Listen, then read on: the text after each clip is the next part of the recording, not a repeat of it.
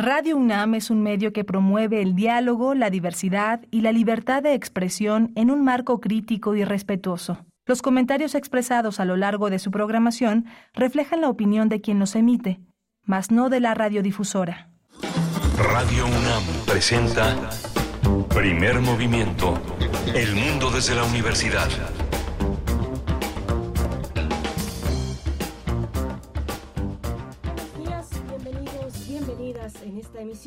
Viernes 8 de septiembre del 2023. Están escuchando primer movimiento. Cuando son las 7 con 2 minutos de la mañana, hora del centro, iniciamos nuestra participación aquí en Radio UNAM de 7 a 10 de la mañana con ustedes. Estaremos acompañándoles si nos permiten llegar hasta sus oídos. Rodrigo Aguilar en la producción ejecutiva. Se encuentra el señor José de Jesús Silva en la operación técnica de la consola y Miguel Ángel Quemain en la conducción. Buen día, Miguel Ángel. Hola, Berenice, buenos días. Buenos días a todos los que nos escuchan. Estamos en el 96.1 de FM y en el 860 de AM, como todos los días en estas dos frecuencias.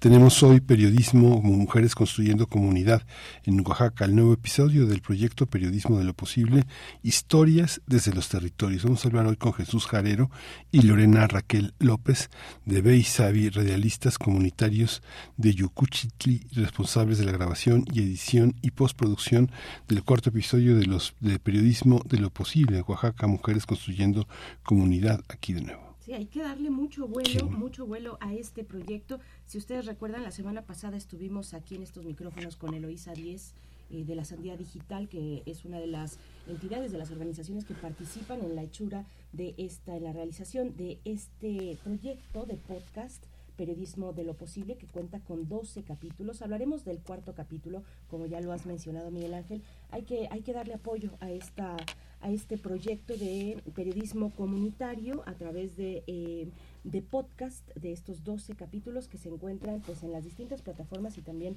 en la página de eh, periodismo de lo posible. Tienen cuenta en las distintas redes sociodigitales, en Twitter, bueno, X ahora, arroba P de lo posible. No se lo pierdan, vamos a hablar a tener los detalles aquí de este cuarto capítulo. Y después viene el radioteatro. El radioteatro, el Instituto Nacional, es una propuesta de Alejandro Zambra, el escritor chileno, radicado en México. Él dice eh, chilango, chileno, ah, chilengo. chilengo. Chilengo, precisamente dice eh, este juego de palabras entre lo chilango y lo chileno. Bueno, Alejandro Zambra eh, estará en esta propuesta eh, suya, de su autoría, con editorial Anagrama. Es una lectura del propio Alejandro Zambra y se encuentra en, la, pues, en el repositorio de descarga cultura UNAM, una grabación que tuvo lugar aquí en Radio UNAM. Y vamos a tener en la, en la segunda hora, vamos a tener la poesía francesa contemporánea en la traducción de Odomaro Hidalgo. Es una, una, una entrevista eh, con un escritor de, originario de Tabasco que tiene ya poco más de seis años trabajando en Francia. Ha traducido a Pascal Quiñar, ha traducido su teatro y ahora ha hecho una antología de la poesía francesa contemporánea eh, eh, en Círculo de Poesía. Un trabajo muy, muy interesante, una conversación, una conversación con él. Y tendremos después, a cargo de Miguel Ángel Quemain, una crónica de las actividades más recientes y muy importantes del CIEG, de la UNAM, del Centro de Investigaciones eh, y Estudios de Género de la UNAM, para hablar de varias cosas. La biblioteca, la recién inaugurada Biblioteca Rosario Castellanos del CIEG, también recientemente lanzaron un diccionario que vale mucho la pena pues revisar a profundidad y recuerden además que muchos de estos materiales están están accesibles en línea en la página del CIEG y de la Biblioteca Rosario Castellanos, eso en digital, pero la Biblioteca Rosario Castellanos ahora tiene un, un sitio eh, físico, un, lugar, un espacio en físico para, pues será seguramente un lugar de encuentro y de mucha riqueza para las personas que se acerquen a la consulta de, del acervo de la Biblioteca Rosario Castellanos. Y también, también Miguel Ángel Quemay nos hará la crónica de 100 años del Día de la Madre, 100 años del 10 de mayo. Es una, un libro reeditado recientemente, se presentó en la Filuni y esta, en esta ocasión, la semana pasada, el, el sábado pasado, es un libro de Marta Acevedo que, bueno, es una periodista, luchadora, feminista, una de las precursoras del feminismo en los años 70 en nuestro país y nos trae ahora 100 años del Día de la Madre, una publicación que no nos podemos perder y que además tiene, tiene un tono, un tono crítico, por supuesto, y también humorístico, porque hay una parte muy, muy humorística en esta, en esa festividad, aunque no lo es todo, es también una manera, dice Marta Acevedo, de mm, dinamitar, de detonar, de echar abajo la protesta feminista que estaba eh, pues exigiendo distintos derechos, entre ellos los derechos reproductivos. Bueno, pues tiene todo que ver con el 10 de mayo, con esa fecha. Ustedes saben por qué por qué eh, llegó a México, por qué se instauró en México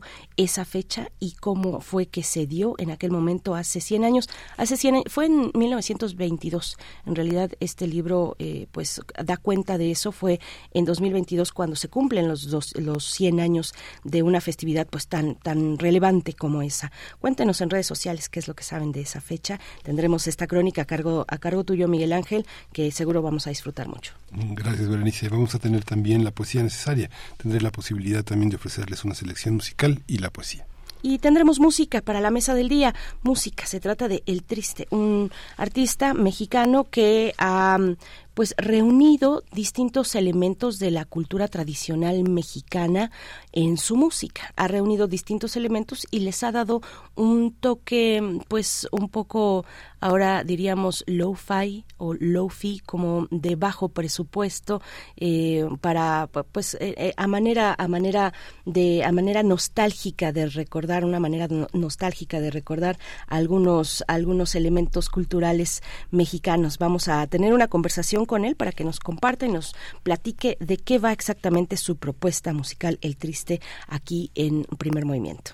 Y vamos a tener al final del programa la presencia de Fernando Rivera Calderón, que se suma a la conmemoración del 50 aniversario del golpe de Estado con el concierto México le canta a Chile en el Monumento a la Revolución este fin de semana. Sí, no, no se lo pierdan. Este, este sábado, el día de mañana, el día de mañana 9 de septiembre, este concierto México le canta a Chile, una iniciativa de espacio libertario contra el odio y tendrán una alineación de artistas que no se pueden perder con un repertorio también muy interesante. Nos va a contar, como has dicho, Fernando Rivera Calderón. Pero bueno, vienen artistas, eh, estarán dándose cita artistas eh, como Liberterán, como Rocco Pachucote, como Monocordio eh, como Paz Kurt, eh, el David Aguilar, en fin, los folcloristas, eh, Pedro Piedra, vamos a, poder disfrutar en el Monumento a la Revolución de este de este concierto que conmemora los 50 años del golpe en Chile. Esa es la, la, la propuesta temática para esta mañana. Ustedes son bien recibidos con sus comentarios, pero además con sus complacencias musicales. De una vez empiecen a enviarlo. En realidad ya nos estamos tardando. Por favor, envíen, eh, cuéntenos qué quieren escuchar y nosotros estaremos muy atentos para poner la música que ustedes decidan. Arroba P Movimiento en X antes Twitter, primer movimiento en Facebook. La primera eh, propuesta musical, la primera canción es eh, Guadalajara, porque ya estamos en el mes patrio. Guadalajara con Pepe Guizar, interpretada por, eh, bueno, Guadalajara de Pepe Guizar, interpretada por la Orquesta Filarmónica de Jalisco. Vamos con ello.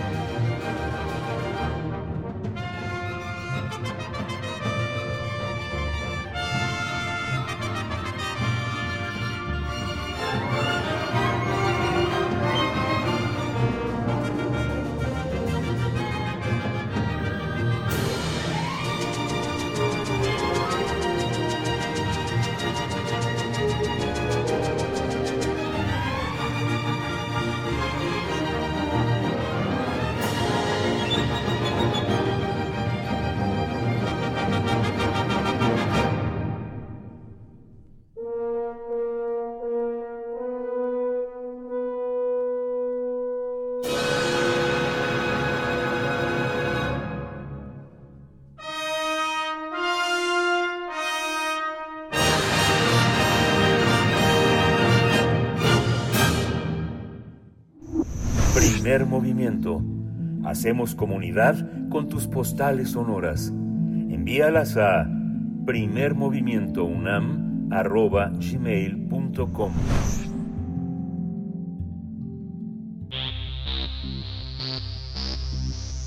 De festivales, ferias y más. Recomendaciones culturales. Eh, en 2014, las reformas constitucionales y leyes de paridad permitieron que mujeres ocuparan cargos públicos en el municipio de Santa María Yucuiti, Oaxaca. Estos cambios fueron celebrados por algunas personas, pero otras lo vieron como una imposición en contra de las costumbres locales. Esta situación fue plasmada en el episodio Oaxaca, Mujeres Construyendo Comunidad, que forma parte de Periodismo de lo Posible, Historias desde los Territorios. Está compuesto por una serie de 12 podcasts que fueron realizados por periodistas de radios comunitarias y periodistas comprometidos con las luchas sociales. En este podcast se presentan las ideas que tenían diversos pobladores luego de concretarse que las mujeres podían ocupar cargos públicos. Por ejemplo, en esta comunidad mixteca, así como en otros pueblos, las decisiones de la comunidad y cargos públicos se deciden a través de asambleas comunitarias. Además, la vida se rige por usos y costumbres como la ayuda mutua sin retribución económica. Hasta el año 2013, en esta comunidad, solo los hombres cumplían con los cargos comunitarios en el ayuntamiento, pero a inicios del 2014 las cosas cambiaron, ya que se estableció la ley de paridad a nivel federal, que establece que todos los cargos deben repartirse por igual entre hombres y mujeres.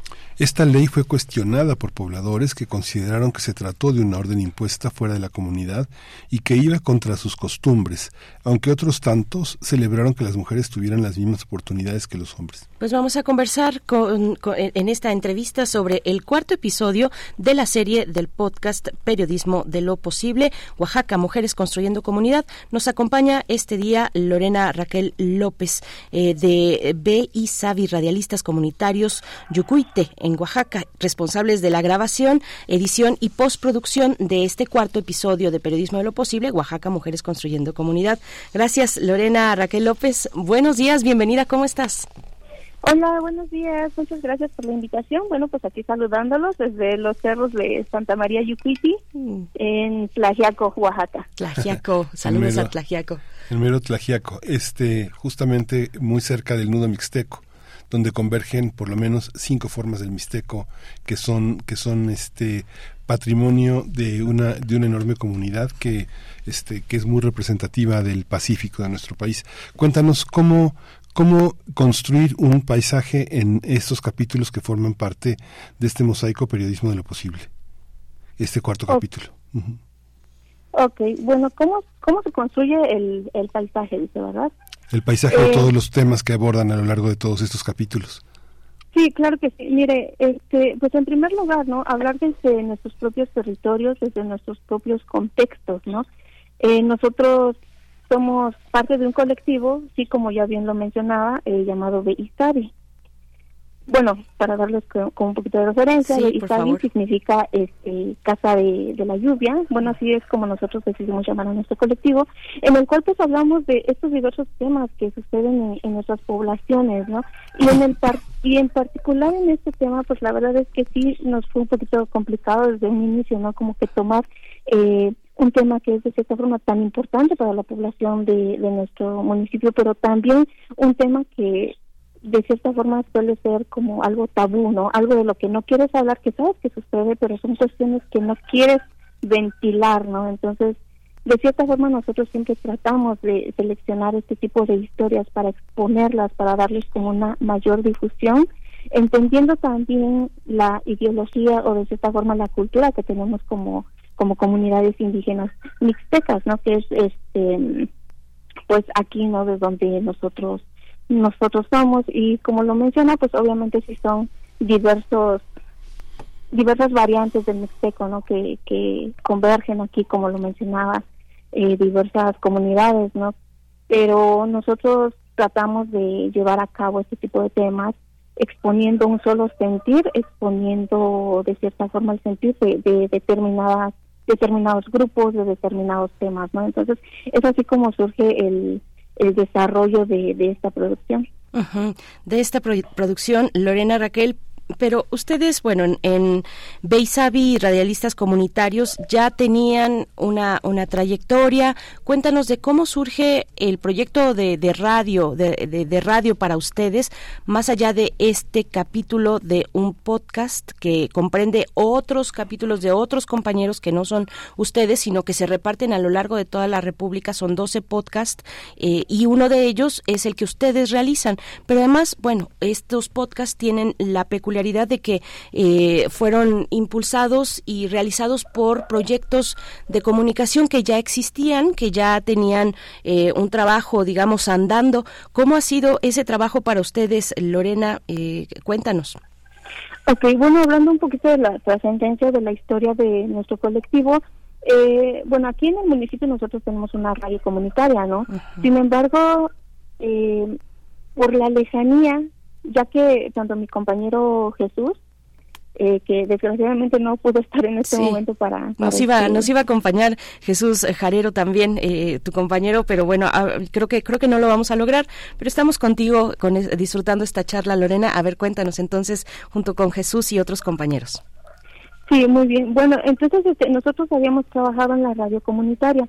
Eh, de cierta forma nosotros en verdad, ¿no? Nos, nos gustó estar trabajando ahí, estar laborando, estar comunicándonos con la gente y estar eh, teniendo como todo ese tipo de experiencias, ¿no? Sin embargo, también por las cuestiones demográficas de nuestro propio territorio, a veces nos era muy complicado el llegar hasta esa cabina para poder difundir este, ciertas cosas o para poder seguir laborando, ¿no? Que, que era, pues más que nada un trabajo lo que, lo que hacíamos ahí, ¿no? Pero como, como digo, o sea, nosotros le tuvimos como ese amor a la comunicación, pero llegó un momento en el que nosotros ya no podíamos este, estar yendo, ¿no? Porque también era, era complicado para nosotros. Y por eso es que decidimos hacer eh, un colectivo independiente, por así decirlo, y formarlo en nuestra comunidad. Entonces, bajo ese, eh, bajo ese, esa perspectiva o ese o este elemento que ya teníamos, ¿no? De estar aquí en comunidad y ya de poder hacer quizá un poquito más de, de, comunicación, ¿no? Pero ya de una forma independiente. Nosotros empezamos como a recolectar en las diferentes comunidades de nuestro municipio como qué temas nosotros pudiéramos estar abarcando y fue así como nosotros empezamos a hacer como pequeñas capsulitas, este, trabajando con una organización que se llama Ojo de Agua Comunicación aquí en el estado de Oaxaca. Entonces nosotros comenzamos con, con esa aventura, podría decirse así, ¿no? Em, con, con ese tipo de cápsulas, hablando también de la niñez, eh, obviamente todo contextualizado a nuestra comunidad porque es lo que es el enfoque que nosotros tenemos, ¿no? De hablar tanto de temas que suceden aquí, hablándolo de la forma en la cual lo hablamos aquí, haciéndolo de la forma en la cual lo hacemos aquí, ¿no? O sea, teniendo siempre en claro eso, ¿no? Que nuestra prioridad es hablar de temas que suceden aquí en nuestro contexto, ¿no? Sin, involucrarnos quizá en temas que tienen que ver como en otros lugares o algo así, cosas que quizá nuestra gente, no es que no sea de interés, sino que no no es algo como que les llegue, por así decirlo, ¿no? Entonces, así es como surge el colectivo eh, de Isabi, Radialistas Comunitarios de Yicuiti. Ahora, actualmente, este ya somos varios miembros del colectivo porque en un principio pues solamente este, éramos dos no que este mi compañero Jesús y y bueno aquí este eh, mi persona. Y este pues ya ahorita actualmente como les comento pues se fueron uniendo más personas con los cuales nos permite también hacer una mayor cantidad de producciones y hablar de un mayor número de temas también que acontecen acá. Gracias, Lorena. Perdón, es que ya está por acá Jesús Jarero, que también nos acompaña esta mañana de Radialistas Comunitarios eh, y Savi. Gracias, Jesús Jarero. Bueno, pues ya, ya escuchaste un poco a tu compañera Lorena. ¿Cómo te gusta más, Lorena o Raquel? Eh, Raquel. Raquel, ya, ya encontraste, ya, ya, escuchamos un poquito, eh, Jesús, de lo que nos comentaba Raquel, de cuáles son los intereses, los intereses temáticos también de, de un proyecto como este. Cuéntanos tú un poco de ello y también de cómo fue ya llegar a realizar este episodio para el podcast Periodismo de lo Posible, porque además Raquel nos comentaba pues esta relación que tienen con Ojo de Agua Comunicación y cómo se van tendiendo puentes desde un proyecto colectivo colectivo local hacia hacia eh, en colaboración ahora ya con otros con otros espacios que están incluso eh, en otros estados de la República, Jesús. ¿Nos escuchas por acá? Sí. Tiene de ley. Mm, hola Jesús, ¿nos escuchas? Es que no, sí, sí nos escucha. estamos, estamos tratando de, de, pues, tender esta comunicación y no queremos perderla porque queremos escuchar a Jesús también, así es que le estamos dando un poquito de tiempo. Pero bueno, vamos a continuar, Raquel. Eh, Miguel Ángel también, por favor. Hay una, hay una cuestión también, Raquel. El, tema, el tema, los temas que han acosado también a Tlaxiaco, tienen que, a la, comunidad mixteca, tienen que ver mucho con conflictos territoriales en los que pareciera que no, no, no se meten muchas autoridades estatales ni federales porque pareciera que son conflictos muy, muy antiguos. Sin embargo, tuvimos oportunidad de ver Ángeles Cruz, eh, que es una de las representantes más fuertes en, en, el mundo, en el, en el contexto latinoamericano, mexicano, de la comunidad mixteca, señalando, pidiendo ayuda a las autoridades para que detuvieran esa violencia.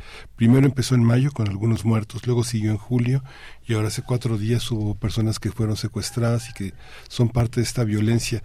¿Cómo, cómo entender el papel de la radio en este tipo de conflictos que son que son que son tan fuertes, ¿no? Quien conoce a Ángeles Cruz, de pronto el mensaje que mandó lo mandó muy muy espantada, llorando. Este, eh, ¿cómo, ¿Cómo entender el papel de los medios en esa parte? ¿Es una comunidad que necesita los medios para discutir sus problemas o cómo, cómo funciona el radio ahí? Raquel. Raquel. bueno, para, para puntualizar, este, primeramente, sí, claro que existen ese tipo de cuestiones como la que menciona, ¿no? Esta violencia eh, territorial, por así llamarla, eh, sin embargo, hablando propiamente de, nuestro municipio, eh, yo no podría considerar desde mi propio punto de vista el hecho de que nosotros padezcamos ese tipo de, de violencias, ¿no? La verdad es que, miren, gracias a Dios, este, nosotros estamos en una tierra muy bendecida, o sea, si ustedes pudieran ver los cerros que tenemos acá, eh, todos estos recursos naturales que tenemos, muy, muy lindos, muy bonitos. Eh, y también, obviamente sí tenemos ciertos problemas, pero yo, yo no podría mencionar o, o decir que ese tipo de, situaciones. Tenemos otro tipo de, de cuestiones aquí, no propiamente de nuestro, de nuestro municipio, que tiene más que ver, que tiene, sí, ¿no? Como este como como otras cuestiones, no más que nada que son culturales que a veces eh, chocamos ahí, ¿no? Como lo del tema que, que vamos a hablar ahorita, ¿no? O de, de otras cuestiones también que tienen que ver con el niñez, eh, pero no, no propiamente de la, de la violencia, ¿no? Entonces, hablando ya en, el, en, en, este tipo de cuestiones que suceden aquí en el municipio de Santa María Yucuiti, pues yo, yo puedo decir y confirmar que la radio es uno de los elementos más importantes de comunicación que tenemos aquí en la población. ¿Por qué? porque ahí más que nada lo que se trata es de hablar de, de temas que están sucediendo aquí en nuestro municipio, ¿no? Nosotros aquí en cerca tenemos que serán como unas este, tres, cuatro estaciones, sin embargo, obviamente ellos, por ser comerciales o por así, por así decirlo, ¿no? Eh, ellos tratan más sobre asuntos que tienen que ser como quizá más de fuera, más nacionales, etcétera sin profundizar en ciertas cuestiones que son propiamente de nuestro territorio. Entonces, esa es la gran diferencia entre la radio de nuestra comunidad o de nuestro municipio y ese tipo de radios comerciales, eh, en el cual sí exponemos todo este tipo de temas a través de, de las cápsulas, a través del poder que nos da el micrófono. Y como bien este lo hemos mencionado, ¿no? Es una gran responsabilidad estar detrás de un micrófono porque o sea, estás tanto dando, tienes que saber dar tanto tu perspectiva personal, pero también darle como un sentido común. No es simplemente hablar por hablar, ¿no? Sino también el tener un enfoque, un objetivo bien claro que permita que las demás personas que te estén escuchando también sientan esa parte, ¿no? También eh, empiecen a reflexionar en determinados temas. Entonces, la verdad es que para nosotros es muy importante el hecho de poder, es de tener este medio de comunicación. Sí, eh, Raquel, bueno, creo que ahora sí ya podemos enlazar con Jesús Jarero. ¿Nos escuchas, Jesús? Eh, sí, sí, escucho. Perfecto. A nosotros te escuchamos con claridad también, Jesús. Muchas gracias. Bueno, ya llevamos aquí eh, algún, algunos minutos platicando con Raquel. Me gustaría entrar al tema que aborda este podcast, el cuarto episodio de Periodismo de lo Posible, Oaxaca, Mujeres Construyendo Comunidad. ¿Cómo fue? Les pregunto a los dos, empezando eh, contigo, Jesús, si estás de acuerdo, ¿cómo fue la llegada de esta ley a, a su comunidad, a los pueblos aledaños? Eh, que se rigen por usos y costumbres, una ley que pues eh, les eh, que, que, lo que propone es la paridad de los cargos públicos sea una sea una digamos un reparto equitativo entre hombres y mujeres.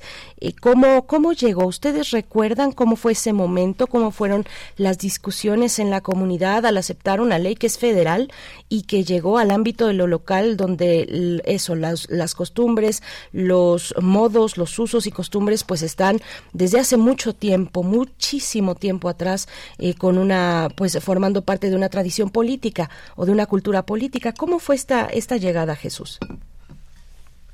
Eh, sí, bueno, en el 2013 yo lo recuerdo muy bien porque en ese momento, en ese año, yo tenía un cargo comunitario como secretario municipal de comunidad. Entonces, justamente en el 2013, en julio de ese año, se eligieron a las nuevas autoridades para cumplir cargos en el ayuntamiento de Yucuiti para el trienio 2014-2016. Entonces, eh, sí fue como un tema, pues algo, algo alarmante desde, desde como lo vi, porque pues se decía en la asamblea que cierto porcentaje de mujeres tenía que estar en los cargos comunitarios.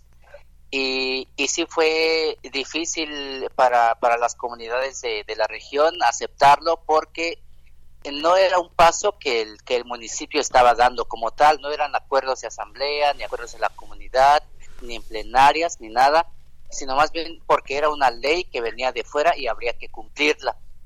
Entonces, este, pues sí, sí era como pensarlo y hacerlo además eh, digamos que sin, sin tanto conciencia, sino más bien solo tenemos que elegir a cierta cantidad de mujeres para, para cumplir esos cargos, aun cuando ni siquiera sepan cómo se demueven las cosas, cómo se desarrolla. Y tampoco es que los hombres hayan aprendido a, tener cargos, porque igual era como, te pongo tal cargo y a ver cómo, cómo la llevas. Pero para las mujeres fue como difícilmente, porque los cargos que iban a cumplir para ese trienio eran en el ayuntamiento y por tres años. No era como un cargo eh, menor ni tampoco de un año, sino era como, eh, hablándolo digamos que de manera muy, eh, muy chusca, pues era como abrentarlas al ruedo y a ver cómo les iba en un periodo de tres años.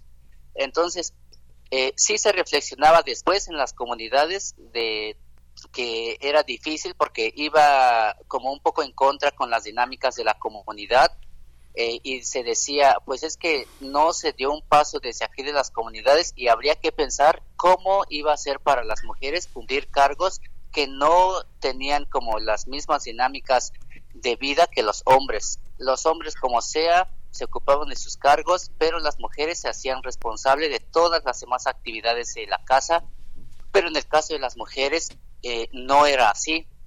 Era cumplir con los cargos, pero también hacer todas las actividades del hogar y, eh, en vez de que, fuera una oportunidad para ellas, era triplicarles las actividades porque nosotros como comunidad y como hombres en su mayoría pues no reflexionábamos esas cosas y pensábamos que iba a ser eh, fácil para las mujeres como para como cuando había sido así para los hombres también.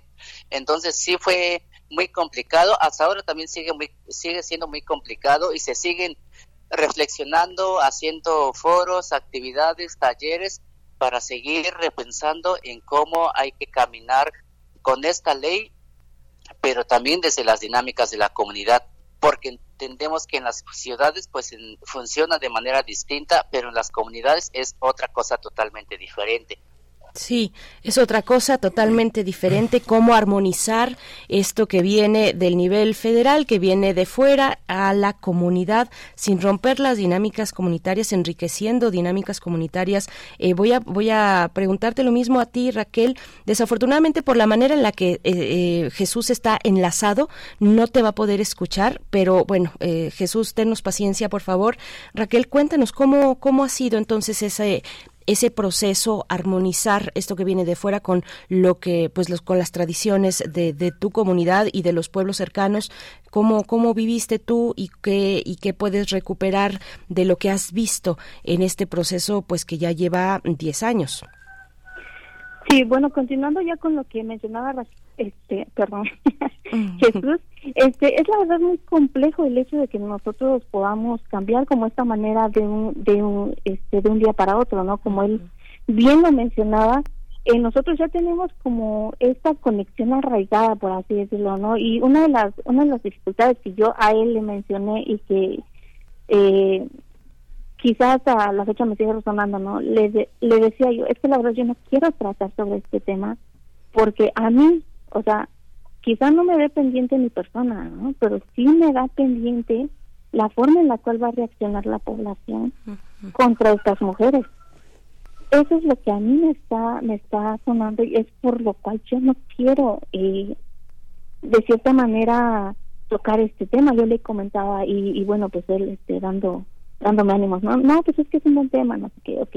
Eh, lo que sucede aquí en las comunidades es que tenemos ya esta, ya esta cultura también, ¿no? De, de cómo vamos ejerciendo estas actividades, ¿no? Tanto para hombres y como para mujeres. Ahora, como él lo mencionaba también, obviamente la mujer va a tener una carga mayor, ¿por qué? Porque va a tener que hacerse cargo tanto de las cuestiones que de por sí ya se hacía cargo, como ahora de las cuestiones correspondientes a su cargo. Entonces, esta es una de las dificultades que ellas han venido arrastrando. Obviamente en, en la actualidad podríamos decirlo, ya se están viendo ciertos cambios, sí, ya se están y ya se están dando ciertos cambios, ¿no?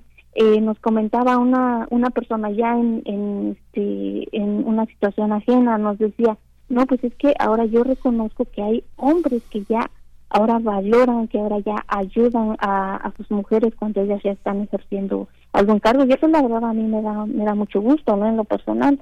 Eh, pero también debemos entender que eso sí surgió como una imposición como bien lo mencionaba mi compañero sí fue una imposición desde lo desde las leyes federales no para poder eh, realizar como esta equidad o esta igualdad de la cual se habla mucho. Pero también debemos comprender de que esta imposición a nosotras las mujeres nos debe llevar también a una oportunidad, el de decir, ok, me estás dando esto, me estás aventando al ruedo, como lo mencionaba Jesús, pero también de eso yo puedo sacar algo muy importante y muy valioso que es esta experiencia, ¿no? Y también sacar todo eso que llevo dentro, porque también como mujeres somos obviamente igual de inteligentes, igual de de activas también, ¿no? Para poder desarrollar esto, aunque claramente, ¿no? Quizá lo que nos merma son todas estas cuestiones que tenemos alrededor, ¿no? Como son nuestras propias actividades domésticas y todo eso, ¿no? Y pues de cierta forma eso tanto se da en los cargos públicos, pero también se da en nuestros propios contextos familiares, ¿no? No falta de cierta forma algún comentario que nos diga, no, pues es que eres mujer y ¿por qué no haces esto, no? Y no necesariamente llegar hasta ese punto, ¿no? Pero ese es como el punto más extremo que nosotras tenemos porque sí, obviamente todas estas cuestiones que tenemos arraigadas culturalmente y de herencia ideológica, por así decirlo, son las que ahorita sí nos están afectando. Sí.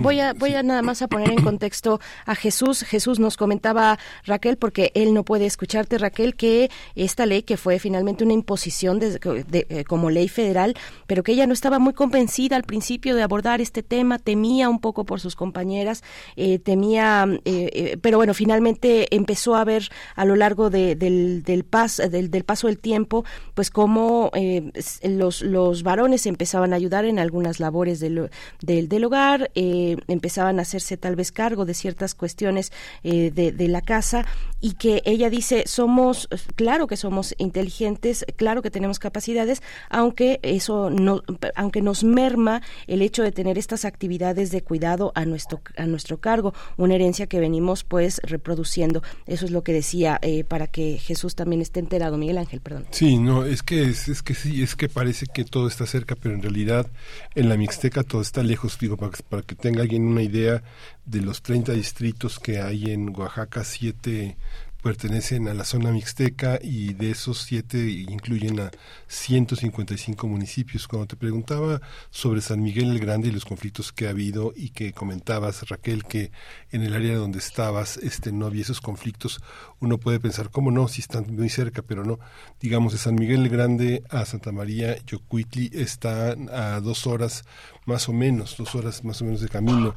Esta, esta representación que se ha hecho de algunos problemas, por ejemplo, en el cine, yo no sé si ustedes conocen este también eh, eh, eh, el cine de Ángeles Cruz, que es una mixteca que ha tenido una enorme, un enorme reconocimiento fuera de Oaxaca y que ha planteado temas como por ejemplo el abandono de los de, de las personas ancianas, ya nadie se quiere hacer cargo, el tema de la homosexualidad entre mujeres, el tema del abuso del abuso y de este que parece parece de una manera natural entre hombres que las mujeres son suyas y las y las poseen en ese, en ese sentido. Este tipo de problemática que, que, que, se ha dado, el tema de la migración y el abandono de los hombres que se van a Estados Unidos y las mujeres que tienen una nueva pareja y este, un, nuevo, un nuevo padre para sus hijos y una nueva pareja, todos esos conflictos no se resuelven con esta, parece impuesta, pero lo que pasa es que la ley le permite hablar a personas que no tenían voz y muchas de estas mujeres mixtecas no tenían voz. ¿Esto cómo, cómo, cómo, se, cómo se juega frente a opresiones de muchos años atrás, Raquel? Sí, ok. Este, mencionabas un punto que sí me llamó la atención, ¿no? El hecho de la migración. Y ese es, ese es un tema muy interesante porque con respecto al tema que nosotros estamos abordando, muchas veces se da en que si tú como mujer te quedaste con, con tus hijos, ¿no? Y tu marido se fue pues igual por la necesidad o como haya sido la situación.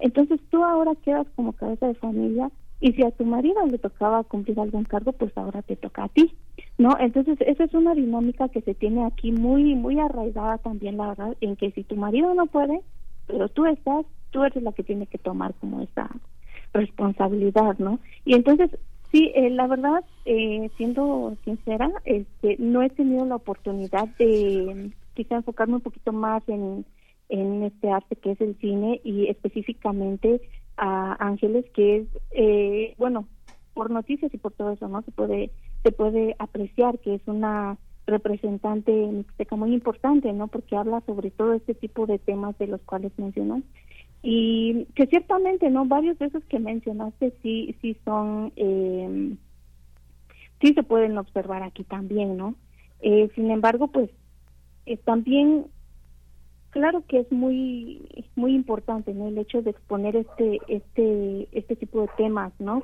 pero también es muy importante llegar como a la reflexión de este tipo de situaciones porque muchas de las veces nosotros podemos estar escuchando o viendo muchos temas que nos lleven a este tipo de, de reflexiones como, como lo menciono, ¿no? Sin embargo, en la práctica a veces es muy difícil llegar a, este punto, ¿no? Como les digo, nosotros ya tenemos este arraigo cultural que hasta a mí siendo bueno, no puedo decir no que soy de la nueva generación, pero tampoco soy de la, una generación muy antigua, por así decirlo.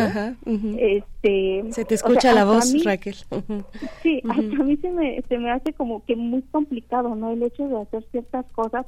Cuando yo desde atrás, desde mi madre, desde mis abuelas y todo eso, ya tengo una formación y el dar un paso hacia algo que es desconocido o hacia algo que que pues yo no me atrevía a hacer. La verdad es que es, es muy difícil. Ahora imagínense a estas mujeres que son de quizá un poquito más adultas y todo eso, ¿no? O sea, qué tan difícil es para ellas el hecho de cambiar esta forma de ser o cambiar esta forma de vivir para poder más que nada ahora ser parte de la comunidad, ¿no? Porque muchas veces nosotros podemos decir, no, pues es que ahora este será como toda esta desigualdad, ¿no? Porque los hombres se sienten mejores, se sienten más y no sé qué. Podemos llegar a este a este punto, ¿no? De decir, pero también las mujeres a veces por este por esta cultura, por por esta forma de, de desarrollarnos en este tipo de contextos, es muy difícil que den ese paso, ¿no? Entonces, ¿cómo esperamos una igualdad o una equidad cuando nosotras también nos estamos poniendo como este tipo de barreras, ¿no? O este tipo de límites. Claro. todo esto que ya venimos acarreando y por diversas cuestiones, como lo mencionaba este Miguel, ¿no? Sí. Era de todos estos temas que mencionó que trata Ángeles. Entonces, la verdad sí es, es muy complicado. Claro, Raquel, vamos a darle eh, para el cierre espacio a Jesús. Eh, Jesús, bueno, ¿qué, ¿qué, ha significado? Tenemos un par de minutos en realidad. Jesús, ¿qué ha, ¿qué ha, significado? ¿Qué esperan ustedes de este podcast que ahora pues se está escuchando? Se están escuchando sus voces, se está escuchando, eh, se están escuchando estas historias de su comunidad en muchos lugares, pues prácticamente se puede escuchar en, en cualquier lugar del mundo. Y, y pero bueno, le, eh, varios medios, eh, medios públicos y medios independientes también le están dando difusión a estos materiales de ustedes. ¿Qué, qué es lo que opinas? ¿Qué te hace pensar? ¿Qué te hace sentir esta, esta producción que, que realizaron para Periodismo de lo Posible? Un par de, de minutitos, Jesús, por favor. Sí, eh, pues la verdad son, son problemáticas que pueden ser tan locales como el nuestro, pero también que es una problemática eh, a nivel nacional o hasta mundial uh -huh. y tiene todo que ver con un tema de género. Entonces, para nosotros sí es muy complicado eh, haberlo abordado, como decía Lorena, pero cre creemos también y estamos convencidos que es una problemática que si no se toca, si no se habla de, del cual, si no se propone algo, no se va a resolver y no se va a caminar. Entonces, este, pues creo que estamos muy satisfechos con, con lo que pudimos hacer junto con todo el equipo que estuvo detrás de, que nos acompañó y que hizo posible esta producción. Y que queremos este decir también que que con esa problemática este que es una propuesta que es que, que la escuche la gente y que sepa o por lo menos que sea una historia que pueda inspirar a otras mujeres a lograr, a saber que sí son capaces, que no solo los hombres son los que deben estar ahí, que es una cuestión de hombres y mujeres y que todos vamos construyendo. Entonces sí. es como el mensaje que queremos eh, dar a conocer con esta producción. Es muy poderoso tu mensaje, Jesús, también tu testimonio, Raquel. Gracias a los dos, un saludo a Tlajiaco, un saludo pues a todos sus compañeros, compañeras de eh, Beisavi, radialistas comunitarios, Yucuite, que pues están por allá dándolo todo, siendo muy valientes también les reconocemos esa, esa, valentía. Gracias por compartir con la audiencia de Radio UNAM de primer movimiento estos testimonios suyos y se queda ahí este capítulo en todas las plataformas, la pueden escuchar en, en, en Spotify, por ejemplo, de Periodismo de lo Posible, el capítulo cuarto, Oaxaca Mujeres Construyendo Comunidad. Muchas gracias, Jesús, Lorena, hasta pronto. Hasta pronto, gracias. Gracias, buen día. Buen día. Nos vamos con el radioteatro de esta mañana. Vamos a escuchar esta obra, esta obra de eh, Alejandro Zambra, eh, eh, escritor, perdón, chileno, radicado en México. Se trata de El Instituto Nacional. Después de ello, vamos al corte. Cuando cuentes cuentos, recuerda los de primer movimiento.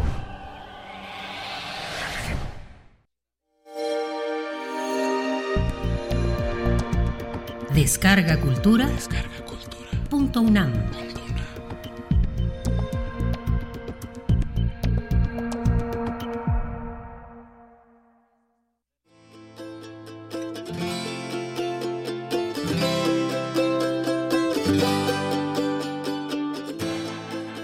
Instituto Nacional. Fragmento 1. Alejandro Zambra.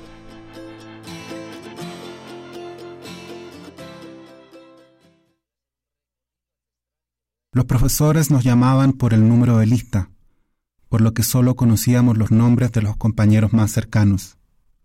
Lo digo como disculpa. Ni siquiera sé el nombre de mi personaje. Pero recuerdo con precisión al 34. En ese tiempo yo era el 45. Gracias a la inicial de mi apellido gozaba de una identidad más firme que los demás. Todavía siento familiaridad con ese número era bueno ser el último, el 45. Era mucho mejor que ser, por ejemplo, el 15 o el 27. Lo primero que recuerdo del 34 es que a veces comía zanahorias a la hora del recreo. Su madre las pelaba y acomodaba armoniosamente en un pequeño tupperware que él abría desmontando con cautela las esquinas superiores. Medía la dosis exacta de fuerza como si practicara un arte dificilísimo. Pero más importante que su gusto por las zanahorias era su condición de repitente, el único del curso. Para nosotros repetir de curso era un hecho vergonzante. En nuestras cortas vidas nunca habíamos estado cerca de esa clase de fracasos. Teníamos once o doce años, acabábamos de entrar al Instituto Nacional, el colegio más prestigioso de Chile, y nuestros expedientes eran, por tanto, intachables. Pero ahí estaba el 34. Su presencia demostraba que el fracaso era posible, que era incluso llevadero, porque él lucía su estigma con naturalidad, como si estuviera, en el fondo, contento de repasar las mismas materias. Usted me es cara conocida, le decía a veces algún profesor socarronamente, y el 34 respondía con gentileza, Sí, señor, soy repitente, el único del curso. Pero estoy seguro de que este año va a ser mejor para mí. Esos primeros meses en el Instituto Nacional fueron infernales. Los profesores se encargaban de decirnos una y otra vez lo difícil que era el colegio. Intentaban que nos arrepintiéramos, que volviéramos al liceo de la esquina, como decían de forma despectiva, con ese tono de gárgaras que en lugar de darnos risa, nos atemorizaba. No sé si es preciso aclarar que esos profesores eran unos verdaderos hijos de puta. Ellos sí tenían nombres y apellidos. El profesor de matemáticas, don Bernardo Aguayo, por ejemplo, un completo hijo de puta. O el profesor de técnicas especiales, señor Eduardo Venegas, un concha de su madre. Ni el tiempo ni la distancia han atenuado mi rencor. Eran crueles y mediocres, gente frustrada y tonta, obsecuentes, pinochetistas, huevones de mierda pero estaba hablando del 34 y no de esos mal paridos que teníamos por profesores. El comportamiento del 34 contradecía por completo la conducta natural de los repitentes. Se supone que son oscos y se integran a destiempo y de mala gana al contexto de su nuevo curso, pero el 34 se mostraba siempre dispuesto a compartir con nosotros en igualdad de condiciones. No padecía ese arraigo al pasado que hace de los repitentes tipos infelices o melancólicos a la siga perpetua de sus compañeros del año anterior, o en batalla incesante contra los supuestos culpables de su situación. Eso era lo más raro del 34, que no era rencoroso. A veces lo veíamos hablando con profesores para nosotros desconocidos. Eran diálogos alegres, con movimientos de manos y golpecitos en la espalda. Le gustaba mantener relaciones cordiales con los profesores que lo habían reprobado. Temblábamos cada vez que el 34 daba muestras, en clases, de su innegable inteligencia. Pero no alardeaba, al contrario, solamente intervenía para proponer nuevos puntos de vista o señalar su opinión sobre temas complejos. Decía cosas que no salían en los libros y nosotros lo admirábamos por eso, pero admirarlo era una forma de cavar la propia tumba. Si había fracasado alguien tan listo, con mayor razón fracasaríamos nosotros. Conjeturábamos entonces a sus espaldas los verdaderos motivos de su repitencia, enrevesados conflictos familiares, enfermedades largas y penosas, pero sabíamos que el problema del 34 era estrictamente académico. Sabíamos que su fracaso sería mañana el nuestro. Una vez se me acercó de forma intempestiva. Se veía a la vez alarmado y feliz. Tardó en hablar, como si hubiera pensado largo rato en lo que iba a decirme. Tú no te preocupes, lanzó finalmente. Te he estado observando y estoy seguro de que vas a pasar de curso. Fue reconfortante oír eso. Me alegré mucho. Me alegré de forma casi irracional. El 34 era, como se dice, la voz de la experiencia, y que pensara eso de mí era un alivio. Pronto supe que la escena se había repetido con otros compañeros y entonces corrió la voz de que el 34 se burlaba de todos nosotros. Pero luego pensamos que esa era su forma de infundirnos confianza, y necesitábamos esa confianza. Los profesores nos atormentaban a diario y los informes de notas eran desastrosos para todos. No había casi excepciones. Íbamos derecho al matadero. La clave era saber si el 34 nos transmitiría ese mensaje a todos o solo a los supuestos elegidos. Quienes aún no habían sido notificados entraron en pánico. El 38, o el 37, no recuerdo bien su número, era uno de los más preocupados. No aguantaba la incertidumbre. Su desesperación llegó a tanto que un día, desafiando la lógica de las nominaciones, fue a preguntarle directamente al 34 si pasaría de curso. Él pareció incómodo con la pregunta. Déjame estudiarte, le propuso. No he podido observarlos a todos, son muchos. Perdóname, pero hasta ahora no te había prestado demasiada atención. Que nadie piense que el 34 se daba aires.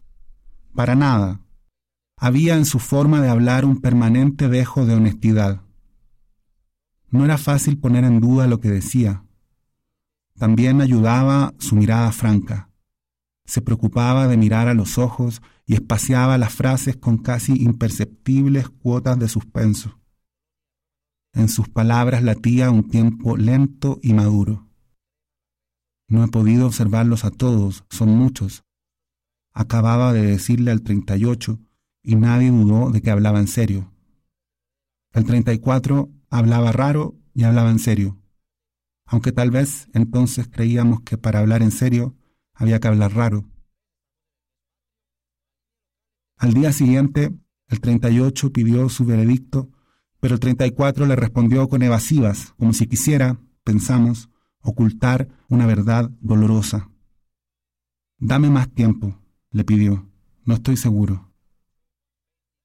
Ya todos lo creíamos perdido, pero al cabo de una semana, después de completar el periodo de observación, el adivino se acercó al 38 y le dijo, para sorpresa de todos, sí, vas a pasar de curso.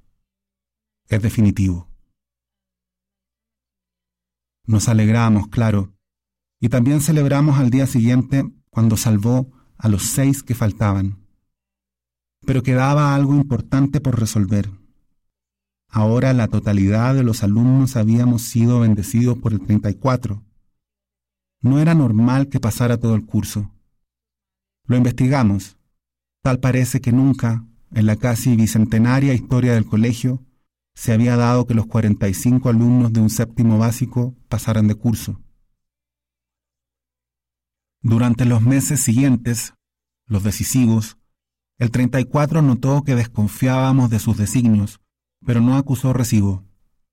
Seguía comiendo con fidelidad sus zanahorias e intervenía regularmente en clases con sus opiniones valientes y atractivas. Tal vez su vida social había perdido un poco de intensidad. Sabía que lo observábamos, que estaba en el banquillo, pero nos saludaba con la calidez de siempre. Llegaron los exámenes de fin de año y comprobamos que el 34 había acertado en sus vaticinios. Cuatro compañeros habían abandonado el barco antes de tiempo, incluido el 38, y de los 41 que quedamos fuimos 40 los que pasamos de curso. El único repitente fue, justamente, de nuevo, el 34. El último día de clases nos acercamos a hablarle, a consolarlo.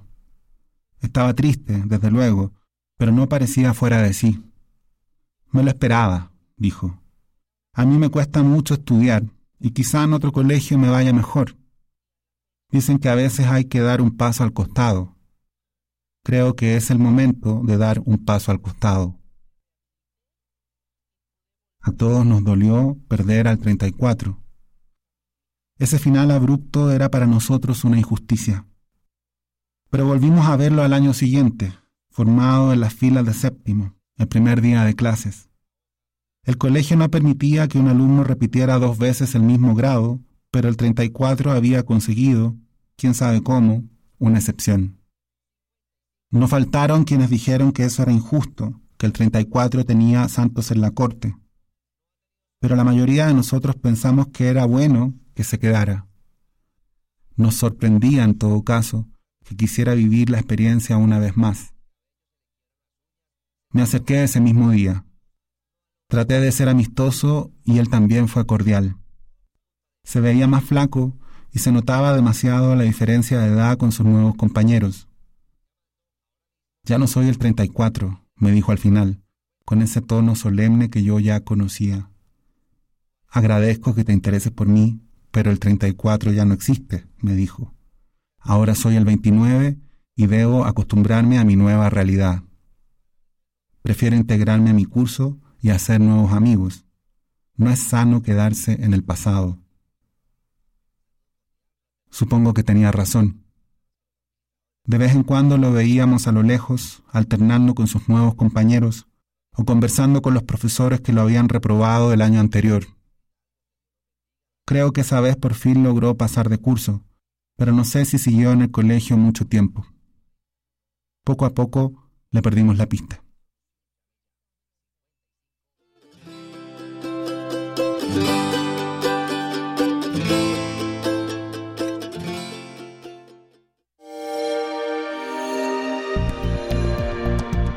Descarga Cultura. Descarga Cultura. Punto UNAM.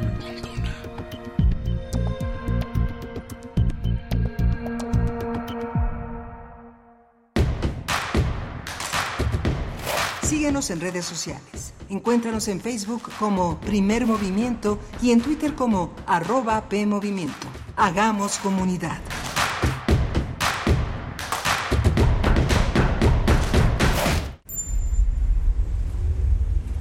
XEUN 96.1 de frecuencia modulada. 860 de amplitud modulada.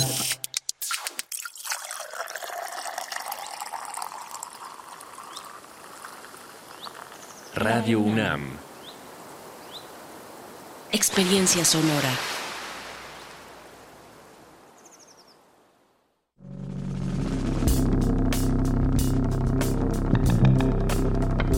Prisma RU. Relatamos al mundo. Un informativo con visión universitaria. Noticias, análisis, debate. Prisma RU. Conduce Deyanira Morán. Te invitamos a escucharnos de lunes a viernes, de 1 a 3 de la tarde. 96.1 de FM. Radio UNAM. Experiencia sonora. ¿Sabes por qué es valioso que participes como observador u observadora electoral? Porque tu participación brinda certeza, transparencia y confianza a la ciudadanía en las próximas elecciones del 2024. Ahora también podrás participar en las modalidades del voto anticipado, de personas en prisión preventiva y de las y los mexicanos residentes en el extranjero. Regístrate en línea o en las oficinas del INE de tu localidad. Tienes hasta el 7 de mayo. Conoce más en INE.mx. INE. El Ejército y Fuerza Aérea Mexicanos te invitan a presenciar el desfile cívico-militar este 16 de septiembre, donde los soldados de la patria refrendamos nuestra lealtad al pueblo de México. Celebra con nosotros los 200 años de la creación del heroico Colegio Militar y los 213 años del inicio de la independencia de México, recordando con orgullo y admiración a los héroes y heroínas que nos dieron patria y libertad. Ejército y Fuerza Aérea Mexicanos, la gran fuerza de México. Gobierno de México. Un tejido infinito de impulsos. Un diálogo en los matices del silencio. Islas resonantes. Pensar el mundo a través del sonido. Sesiones de escucha y diálogos en torno al sonido. Con Cintia García Leiva. Islas Resonantes. Miércoles a las 4 de la tarde, después del corte informativo Repetición, sábados a las 19 horas por el 96.1 de FM.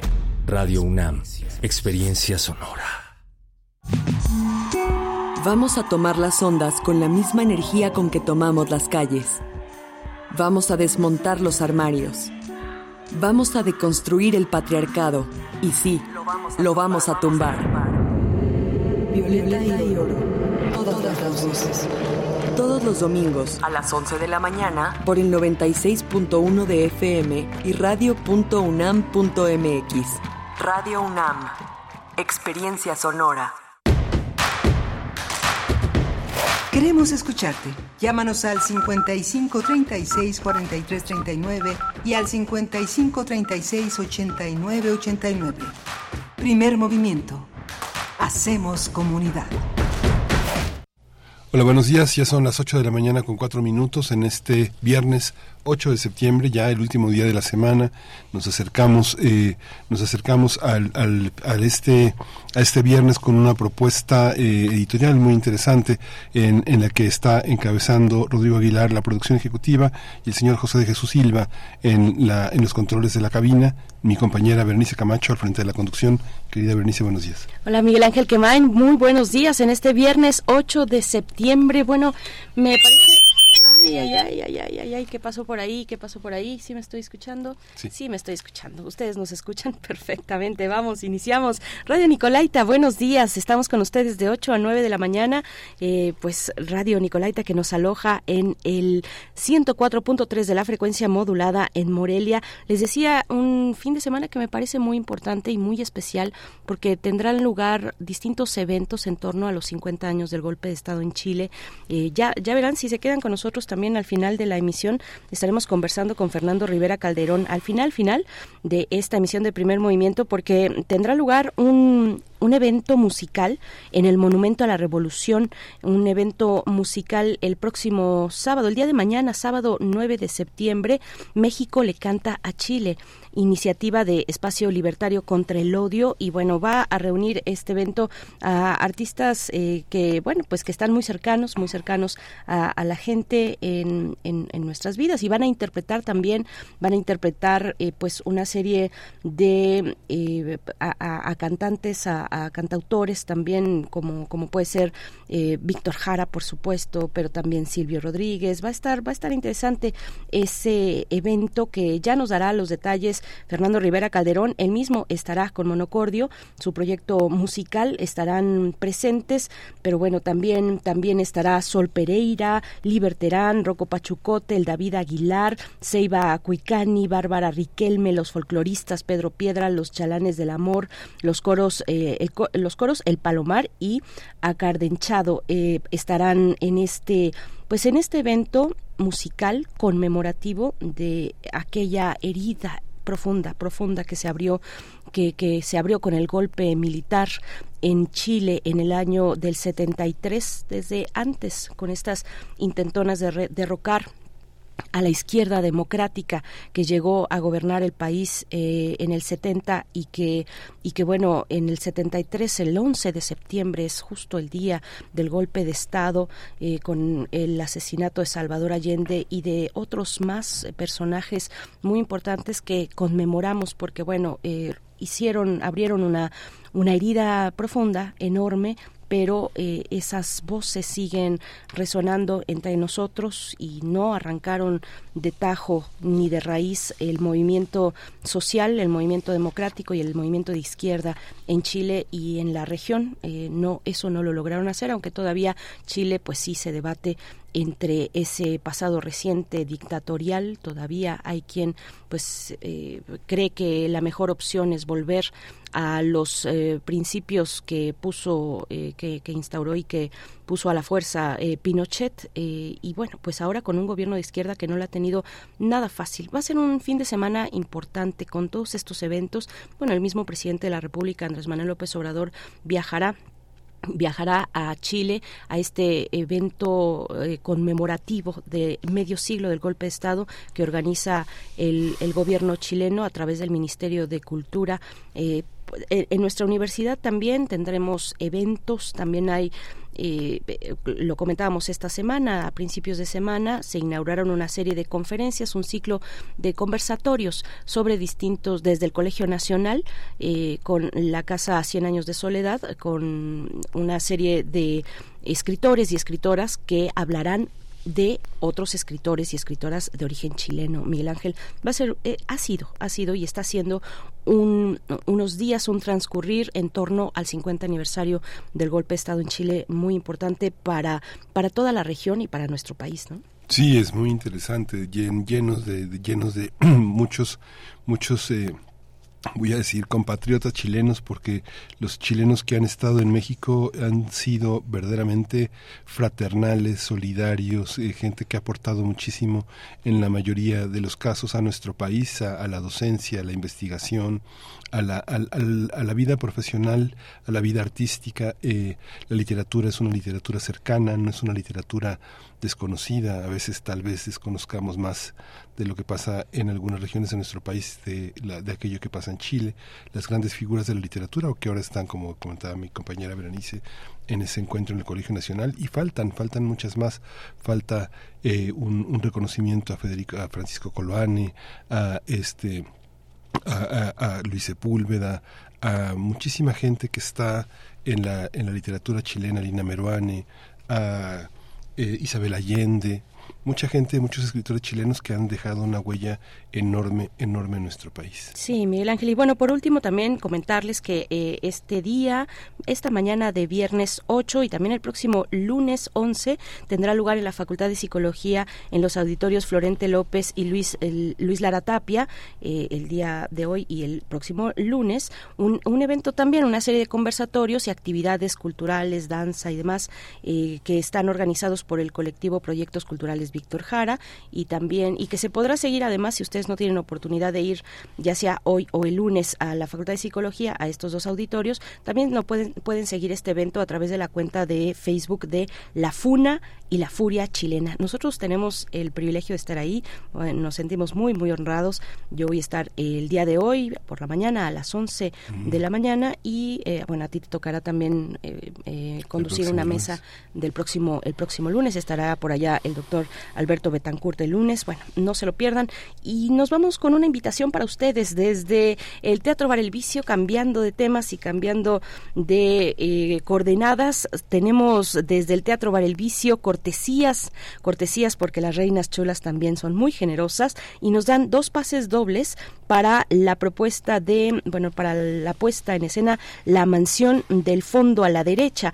Esta eh, propuesta, La Mansión del Fondo a la Derecha, está realizada por Ana Laura Ramírez, una querida amiga además, Ana Laura Ramírez, un abrazo para ti. Y también en el elenco, junto con ella, está Mariano Ruiz. No se lo pierdan. Tenemos dos pases dobles que se van a ir por Twitter para las dos primeras personas que nos envíen una fotografía de eh, ¿Cómo están escuchando la radio universitaria? Cuéntenos, a ver, mándenos una fotografía de su radio, de su computadora o desde el lugar en el que están, el lugar en el que están, si están, eh, bueno, si están en la calle y, van caminando, deténganse, tomen su foto. Si van en su coche, pues mejor se orillan y toman ya así una fotografía o si están en casa, en su oficina, en Ciudad Universitaria, en algún campus universitario, cuéntenos desde dónde nos escuchan con una fotografía que se vea desde dónde y las dos primeras personas que eh, entren a nuestra cuenta de X, antes Twitter, y encuentren ahí la publicación que ya puso Tamara Quirós. Bueno, ahí comentan con la foto y se van a llevar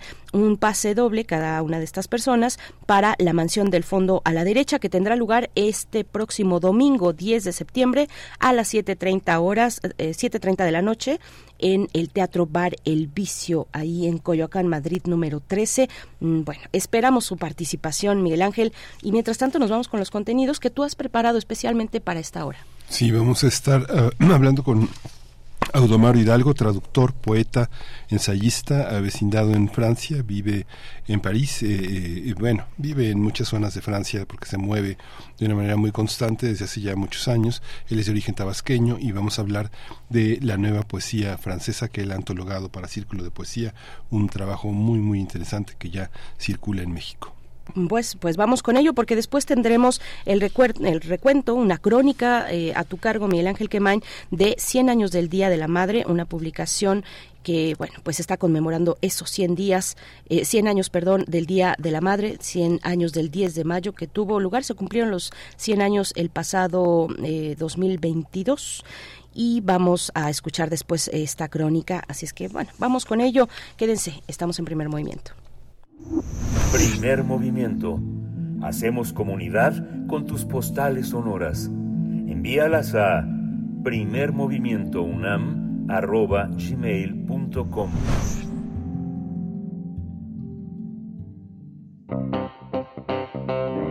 Nota Nacional. El poeta mexicano Domaro Hidalgo publicó en Círculo de Poesía y Valparaíso, México, Pequeña Historia de la Destrucción. Su libro más reciente, Le Dessin de la Intempera, publicado por edición Ploem y actualmente vive en Francia.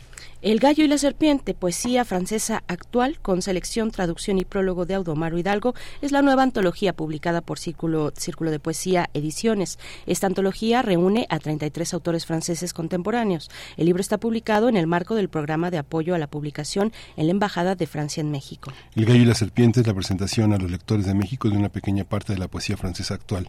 Durante este proceso de traducción comprobó la recurrencia de ciertas formas y en especial el soneto y el poema en prosa. El primero es la forma poética, como hemos dicho, por excelencia de Occidente. El segundo es una invención moderna y un género mucho más difícil de lo que se cree. Un endecasílabo se escribe casi espontáneamente.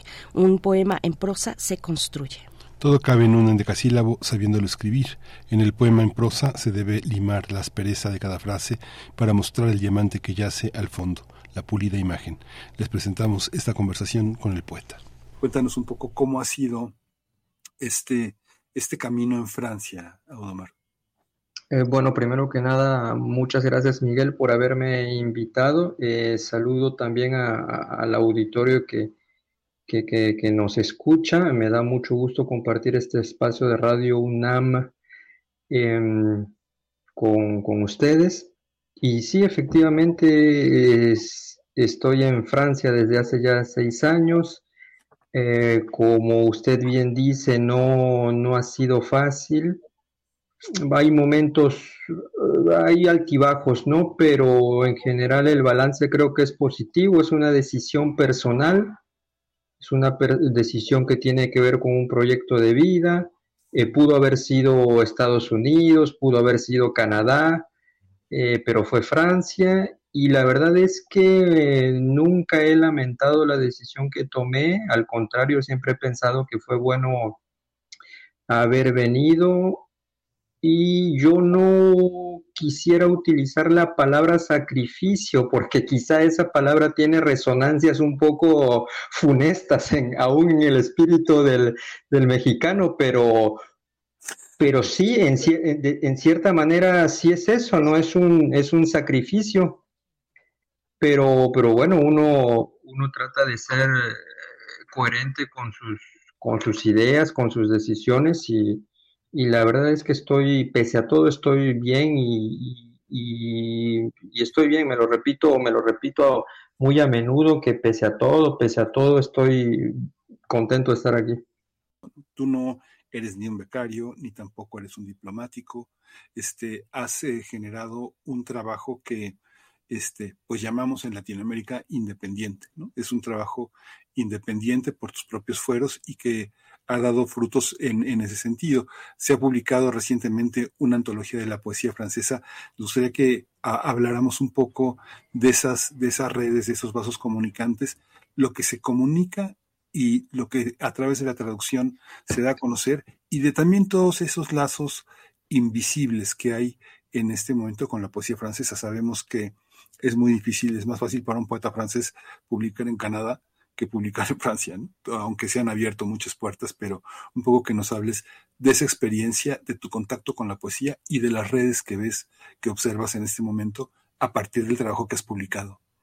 Eh, sí, efectivamente se publicó este año, se publicó una antología que mm, fue un proyecto, en realidad esa antología, ese proyecto nació de una discusión informal con mi amigo Ali Calderón, a quien conozco desde el año 2000, y hablando con él me propuso hacer una antología de la poesía francesa contemporánea, ¿no?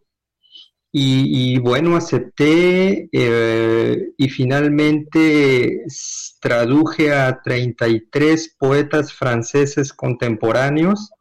Es una selección, es una selección mía y la mitad son poetas hombres y la mitad y la otra mitad son poetas mujeres y la antología comienza en 1967 y termina en 1990 y en el prólogo de en el prólogo de esta antología que tengo que tengo aquí que se llama El gallo y la serpiente explico por qué por qué por qué, por qué ese título y por qué esos, esos años, ¿no? Y, ah, y, bueno, hacer este trabajo fue, me llevó casi prácticamente tres años de, de, de, traducción diaria eh, y fue una experiencia muy enriquecedora porque era otra manera de aproximación a la lengua francesa, pero también otra aproximación a, a la lengua castellana, ¿no?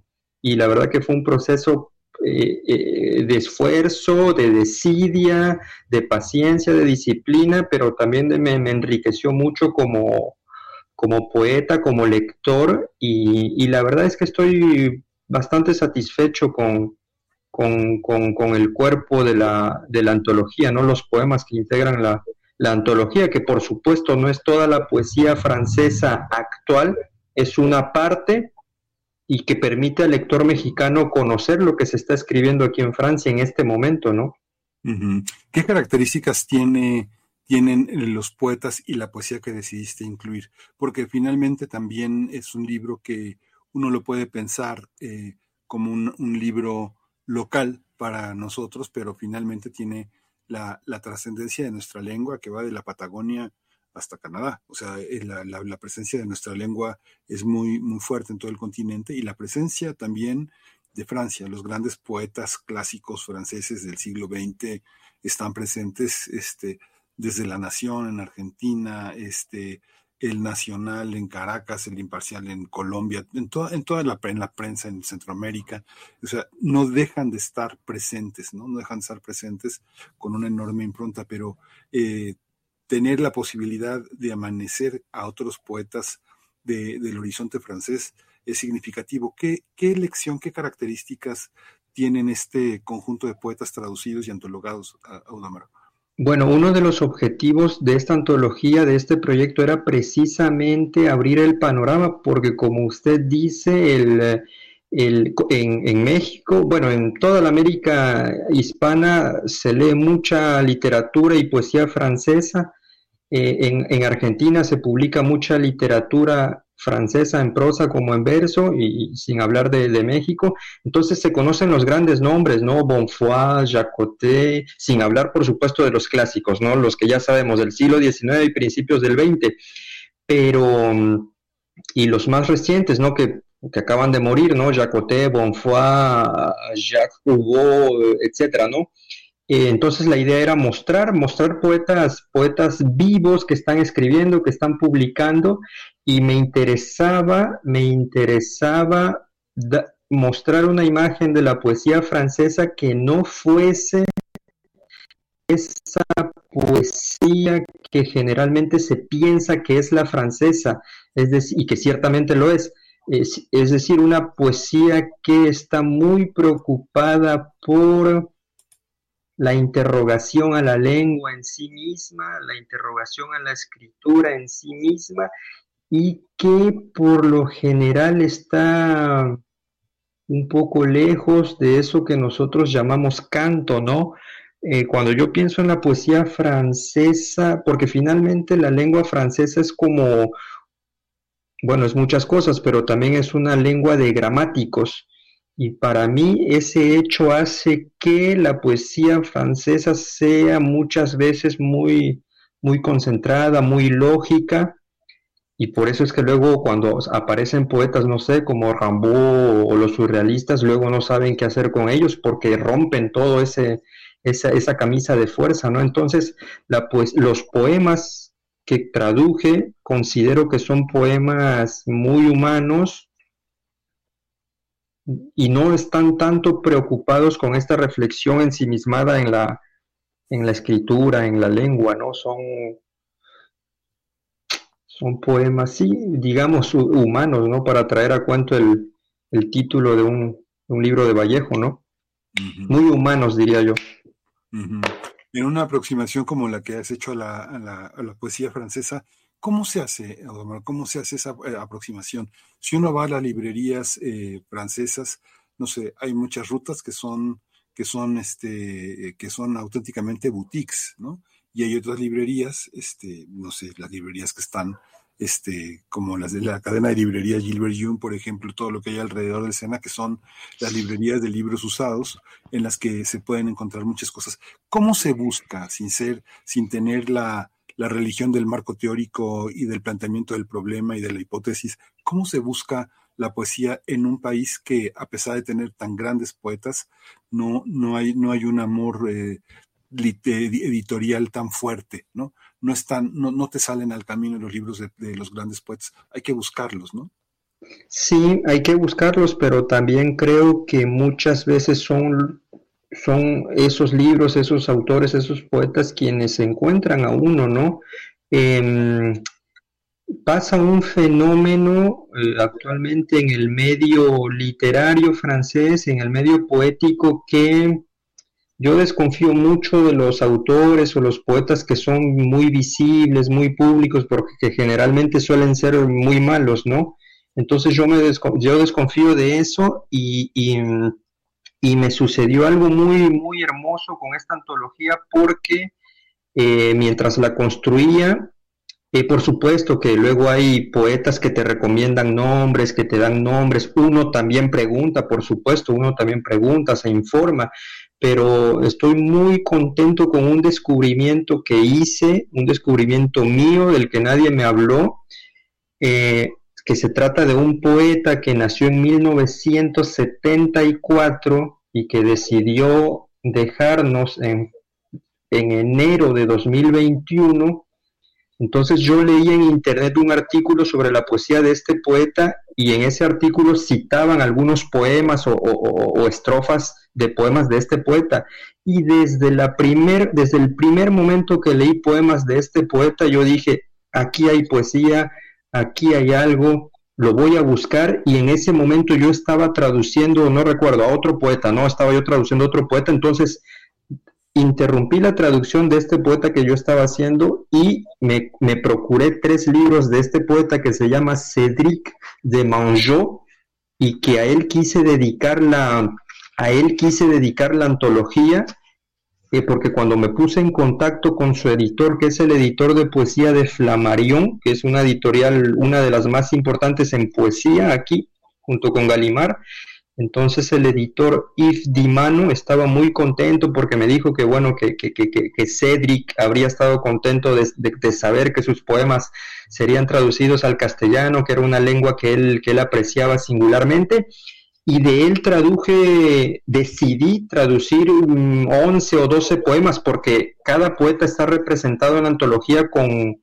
entre tres, entre 4 y 5 poemas, pero de él sí quise traducir, eh, sí quise traducir eh, más poemas y, y, ya luego cuando, cuando me, me, me, me, familiaricé más con su obra, efectivamente descubrí que, que es un poeta de valía, pero y ahí vuelvo al inicio de mi respuesta, pero no es un poeta visible, es un poeta poco leído, eh, entonces nos damos cuenta que la poesía tiene, sigue teniendo dificultades para llegar al público, pero llega, ¿no?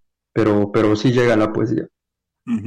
Esta manera de presentar una, una, visión de la poesía francesa de esa manera, este, generalmente va acompañada de esfuerzos institucionales, de gran difusión, de presentación en ferias de libro internacionales, de anuncios, de una labor editorial. ¿Cómo, cómo entregar, cómo entregar, a la, a la crítica y a la difusión de la literatura un trabajo como este? Digamos que el Estado, los Estados nacionales, el Estado mexicano, ha tratado de promover eh, una, una versión, este, aunque suene incómodo decir, una versión oficial de, lo que se considera literatura y lo que no se considera literatura por añadidura. ¿Cómo, cómo se presenta es una, una antología como esta en el conjunto de una tradición de antologías. ¿Cómo te percibes eh, dentro de la tradición pensando este, fuera de los márgenes de fuera de los márgenes del Estado? Pues yo pienso en Pacheco Monsiváis, este Chumacero, este todo lo que se ha hecho en el marco de una tradición que sigue vigente en nuestros días. ¿Cómo ubicamos una tradición de antología como esta? Bueno, precisamente también era el, el hecho de haber eh, de haber aceptado este proyecto tenía que ver con la firme idea de continuar ese diálogo entre ese diálogo cultural entre dos países como lo son Francia, México y Francia, que existe desde poco más de un siglo, que no se ha interrumpido, que se ha apagado, que se ha atenuado, pero que existe todavía, y me interesaba mucho que, que esta antología fuese formara parte de ese diálogo ¿no? entre, entre la poesía mexicana y la poesía francesa que, está muy, muy, muy ligado, pero no solamente, no solamente desde el ámbito poético, sino también de la, de la, de la narrativa, ¿no? En este, de, de la prosa, de reflexión, ¿no? En este momento estoy pensando, por ejemplo, en el libro de, Leclezio, ¿no? que se llama Le Rêve Mexicain, el sueño mexicano, los textos de Artaud, etcétera, de manera que, que muchos artistas y escritores franceses han sentido la, gravitación de México y, han escrito sobre nuestro país y entonces me gusta, me gusta pensar que esta antología, pese a las dificultades, como siempre, para editar, eh, poesía en México, aunque también aquí en Francia quiero decirle que, publicar poesía aquí en Francia también se dificulta por, cuestiones económicas, como siempre. Eh, me gusta pensar que esta antología continúe el diálogo poético con, de la poesía mexicana con la francesa, ¿no? Tenemos muchas revistas universitarias eh, en, el, en México. ¿Cómo, ¿Cómo está ese diálogo? ¿En quién creer, en quién confiar desde el punto de vista de la intelección de la poesía, de su conocimiento. Me parece que esto es algo que precisamente esta mañana, hoy pensaba en eso, ¿no? De que, que, que nos hace falta. Yo he comprendido muchas cosas desde que vivo aquí, desde que tengo una óptica, digamos, con relación no solo a México, sino también a, la América, a la América hispana. Yo viví en Argentina, estudié allá, entonces eh, me, gusta, apasiona América, la América castellana, ¿no? Eh, pero es verdad que sí nos hace falta, por ejemplo, en el caso de la poesía, sí nos hace falta crítica. Aquí hay mucha crítica, independientemente de si es buena, mala, tendenciosa, ideológica. Es muy común que los que los, que los poetas franceses, pero esto es una larguísima tradición, ¿no? Desde el siglo XVI francés, eh, que al mismo tiempo que, mm, que siempre están reflexionando sobre, sobre, sobre la poesía, sobre el fenómeno poético, están haciendo críticas sobre los libros que salen, por ejemplo, yo, yo, trato de estar al tanto de lo que, de lo que se publica en México, no, no, siempre lo puedo, pero yo lamenté mucho, mucho, por lo menos yo no lo leí, yo lamenté mucho que cuando se publicó hace, no sé, dos años, tres años, no sé, la poesía completa de Coral Bracho, que es una poeta muy importante para nuestra tradición, que nadie se haya ocupado de hacer un balance de la significación de ese tomo que reúne la poesía completa de Coral Bracho. Eso aquí no hubiera sucedido. Eso aquí no hubiera sucedido. Entonces, ¿cómo es posible? Es que no escribimos. Y yo, si pienso en los poetas de mi generación, la de los ochentas, todos son poetas, poetas, ¿no? Eh, muy buenos poetas algunos, muy buenos poetas. Eh, pero no, no, nos hace falta, nos hace falta más, más reflexión cuando, cuando Paz, cuando Fuentes han insistido, cuando Reyes han insistido en todo eso, es que tenían razón y tienen razón, nos hace falta, nos hace falta toda esa crítica de la cultura, de la, de la, de la literatura, de la... Y mientras más haya es, es mejor porque, porque diferentes puntos de vista nutren nuestra, enriquecen nuestra tradición también, ¿no? Yo hace poco leía, acabo de terminar de leer un libro, precisamente de un crítico francés que también es poeta, sobre la historia de la elegía y los pocos poetas extranjeros que cita, porque se centra prácticamente en lo francés, son europeos. Nunca se ocupa de, de, otra, de otra poesía. O sea, lo que quiero decir es que tenemos que también revalorar nuestra, nuestra tradición, ¿no? Porque si no lo hacemos nosotros, en, Estados Unidos no lo van a hacer, en Inglaterra no lo van a hacer, en España no lo hacen, eh, en Francia no lo hacen, en mucho menos en Alemania, entonces hay ahí eh, espacios que todavía hay que, hay que, de discusión, ¿no? Sajadura es un libro particular, es un libro también muy hermoso, es un libro complejo, es un libro que tiene, que está dividido como en, hoy, ahora hablamos de él, pero está dividido en cuatro, en cuatro grandes momentos, en seis grandes momentos que hemos compartido aquí en este, en este programa la lectura de algunos fragmentos, pero ahora este nuevo libro, ¿cómo, cómo dialoga frente a un libro que es, eh, no quisiera decir tan intelectual, pero sí de una, de un nivel de abstracción, de plástico, geométrico, eh, filosófico, eh, importante, cómo este lirismo dialoga con ese libro anterior, que está en nuestra lengua y que, y que está editado en enésima. Rodolfo Naro es el editor. A mí lo que me interesa mucho y no es nada sencillo es construir una visión, ¿no? Eh, que cada libro sea una búsqueda nueva, pero siempre conservando un núcleo, un núcleo, un núcleo sólido, un núcleo fundacional, un núcleo fundacional. Entonces, en ese sentido, por supuesto, con relación a Sajadura y este nuevo libro, hay, hay imágenes que, vuelven, hay temas que vuelven, eh, pero también traté de explorar esto que decía hace un momento, ¿no? un nivel de lirismo en mi escritura que creo que no lo había tenido, que no lo había tenido antes, ¿no? Bueno, yo antes de venir a Francia había publicado tres libros. Y, es curioso, y es curioso porque en esos tres libros, ahora que lo pienso, desde el primero al, tercero, habían fragmentos poéticos, habían textos en prosa, no los llamo, no, no los llamo para nada poemas en prosa porque no lo son, creía haber escrito poemas en prosa, pero aquí me di cuenta que no, entonces decidí, decidí ponerme a estudiar la tradición del poema en prosa que como sabemos nació aquí. Entonces leí muchísimo, muchísimo poema en prosa, eh, ya en francés, eh, desde siempre se habla como Baudelaire como el iniciador, pero la verdad es que no es cierto. Es otro poeta, Baudelaire lo dice, ¿no? Aloysius Bertrand. Entonces me puse a leer desde Bertrand al, último poeta que ha escrito eh, poemas en prosa, ¿no? Y, me enriqueció mucho, me, enriqueció mucho y, y, aprendí mucho, ¿no? El, eh, y por ejemplo, puedo decir algo que me habría gustado escribirlo en, alguna nota que acompañara mi libro Sajadura.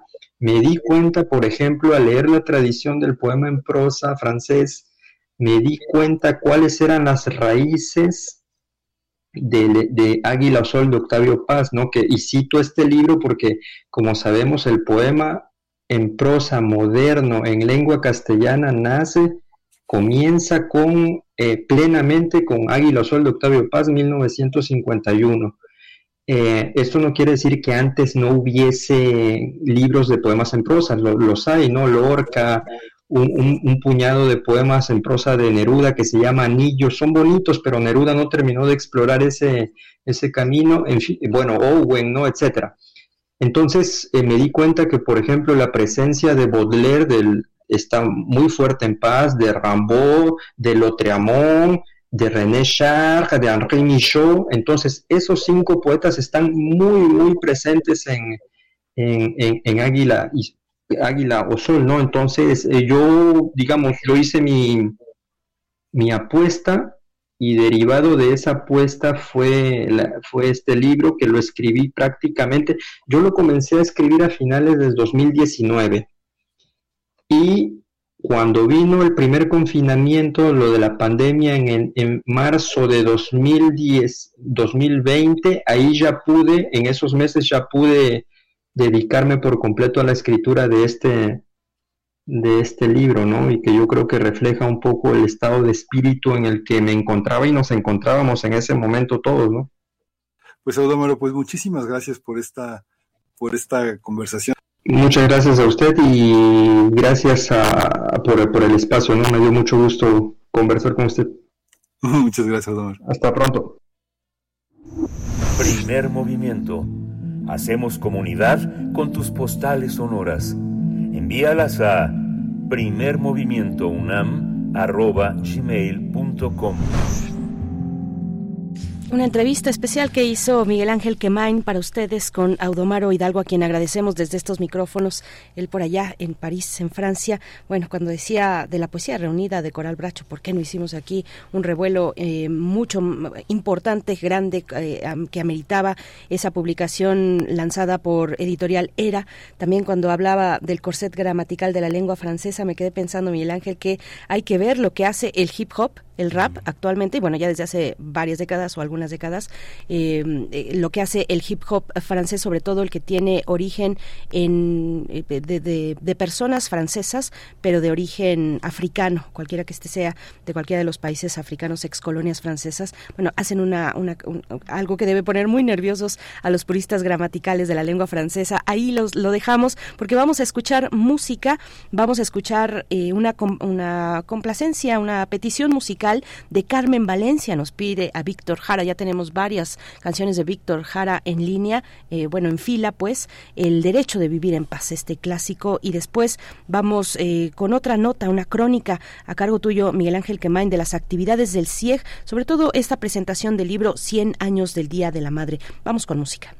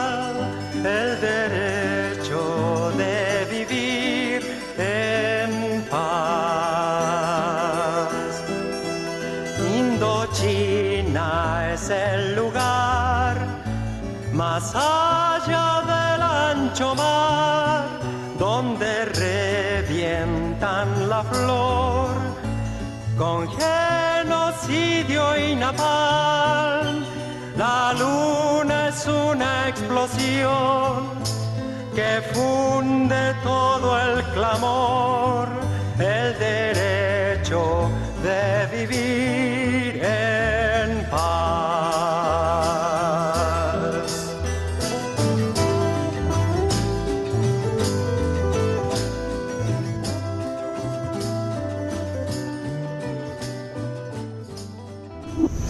Primer movimiento. Hacemos comunidad con tus postales sonoras. Envíalas a primermovimientounam.gmail.com El CIEG tiene muchas actividades interesantes y significativas. Ahora, en este mes de septiembre, una de las más significativas fue la publicación de 100 años eh, del 10 de mayo, un libro de Marta Acevedo que publicó en 1982 y que ha sido posible gracias a la investigación y el apoyo editorial de eh, Adolfo, eh, Alfonso Morales, uno, uno de nuestros grandes investigadores mexicanos, María Teresa Priego, por supuesto, ahí estaban detrás las grandes columnas que son eh, Hortensia Moreno y Marta Lamas.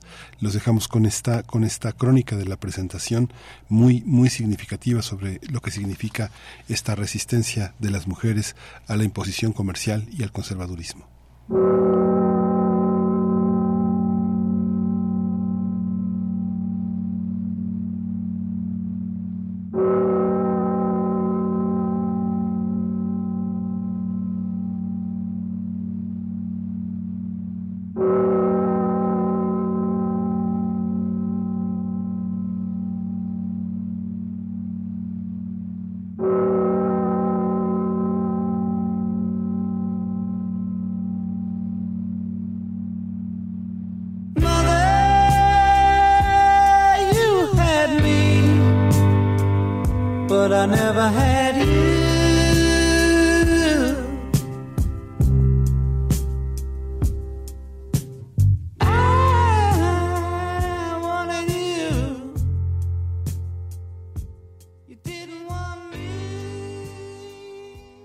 Surgió la idea de festejar a las madres? ¿Cuándo y cómo se instituyó en México esta fiesta? ¿Hasta qué punto contribuyó el 10 de mayo a modelar el estereotipo de la madre ideal, abnegada y sufrida? La obra de Marta Acevedo, a 100 años del 10 de mayo, es un trabajo que se ha reeditado por parte de la UNAM y el CIEG, con una enorme investigación hemerográfica y iconográfica que acompañaron a la autora, los escritores Alfonso Morales, María Teresa Priego y un empuje crítico de Marta Lamas y la escritora Hortensia Moreno. Este es un recuento de la presentación que se realizó la semana eh, pasada en, en el marco de Filuni de esta importantísima obra, en el marco de las publicaciones del CIEG.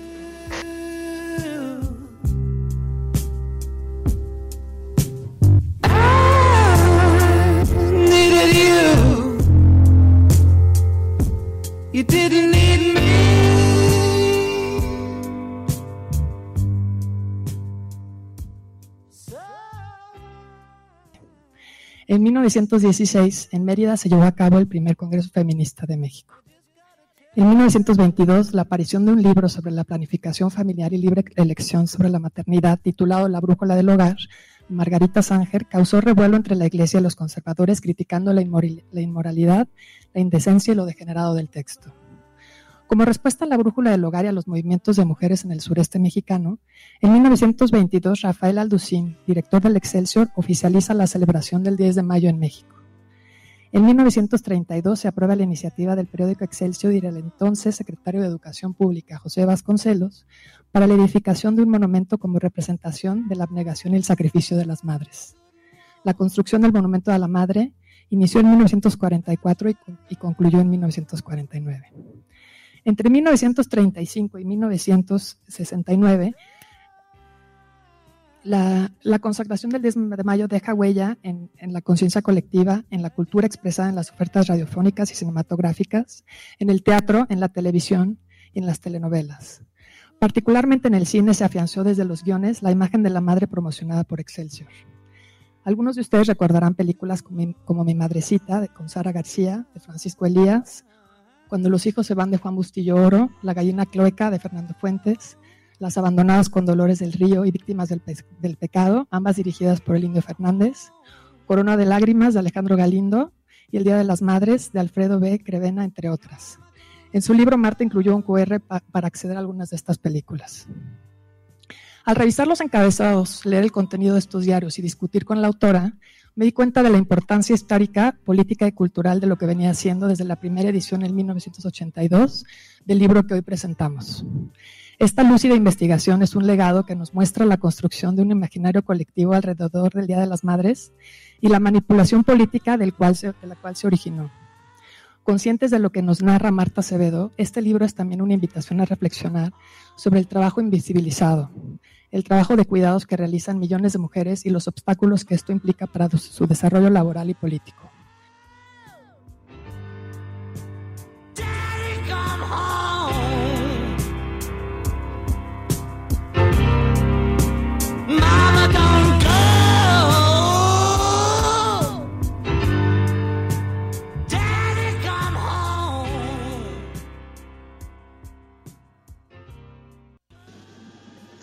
La conmemoración, la instauración del Día de la Madre es una respuesta al activismo, al surgimiento del feminismo en el siglo XX para instaurar un pensamiento conservador que colocara a la mujer como no propietaria, como no dueña de sus derechos, ni de su cuerpo, ni de su destino.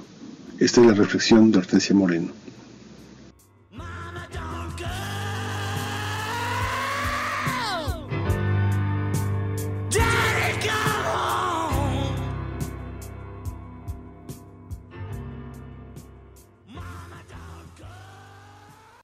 No se puede negar que esto tuvo un notable impacto en nuestras vidas.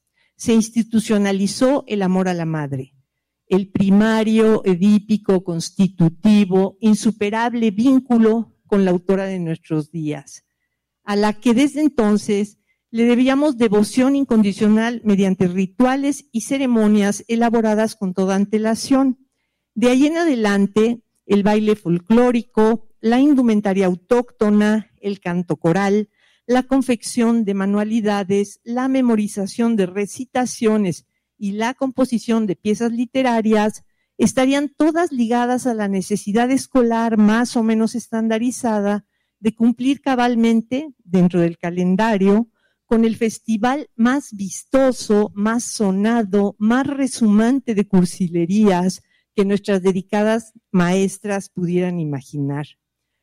Y estaba el regalito, la obligación de demostrar fehacientemente, objetivamente, la dichosa devoción en alguna cosa casi siempre horrorosa, construida con, con, nuestras torpes infantiles manos sucias embadurnadas de resistol, plastilina, pasta para sopa, papel de china, palitos de paletas, lápices de colores y bases de unicel.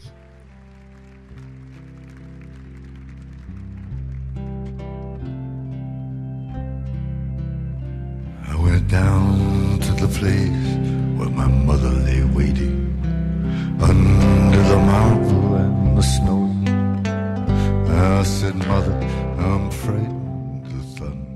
El movimiento que en 1916 organiza el primer Congreso Feminista en Yucatán con la asistencia de 617 mujeres que discutieron, entre otros temas, la regulación de la natalidad con medios seguros y científicos para evitar la concepción, como lo resumió la doctora Margarita Sánger en un folleto que se publicó en, en Mérida en 1922. La reacción propone un ideal imaginario del amor maternal como ese instinto primitivo que Elizabeth Badinter refutó mediante un análisis histórico de las maternidades decimonónicas en Francia y del recurso a la nodriza en el campo como estrategia de las mujeres burguesas para librarse de la crianza. With a terrible wound in his side. He said, try go on, take my books, my gun, remember, my son, how they lie. And the night comes on, and it's very calm. I'd like to pretend that my father was wrong, but you don't María Teresa Priego, investigadora, parte del equipo que actualizó la edición de 100 años de el 10 de mayo, explica en qué consiste también la importancia de este trabajo. We were locked in this kitchen. I took to religion, and I wondered how long she would stay. I needed so much to have nothing to touch. I've always been greedy that way. But my son, Participó en la revista FEM y durante 25 años en debate feminista. Escribió cantidades de textos en espacios distintos y que son ahora el libro por venir. Ha disfrutado como una loca de las olas de jóvenes tomando las calles en sus nuevos feminismos. Adopta la feminización de las palabras que comenzó en los setentas, se fue al olvido y regresó a tomar las plazas. Le encantan las consignas, los cabellos de colores estentorios, los ombliguitos al aire. Nunca se detiene a hacer moines porque pintaron a la Ángela de la Independencia. La Ángela estaba feliz y Marta también. Nunca llama la racionalidad de las estrategias. Admira que pongan el mundo de cabeza para ver si un día de estos el mundo se incomoda de a de veras y abre sus orejotas a la munda, que ya no se calla más. Sigue a las morras, Marta. Se conmueve, si estuviera hoy en sus veintes, andaría con su moreno de Tacubaya, poniéndoles brasier morados a los próceres de la patria. Y me consta que si Acebedito no ha atravesado reforma bailando con la batucada, es porque ya tenemos que cuidar nuestras articulaciones, los meniscos, los asteriscos y esas cosas. Lo que quiero decir es que Acebedito no tiene edad. Su piel no ha olvidado que la pasión de inventar y de inventarse juntas. Fue así, así ha sido y así será, generación tras generación.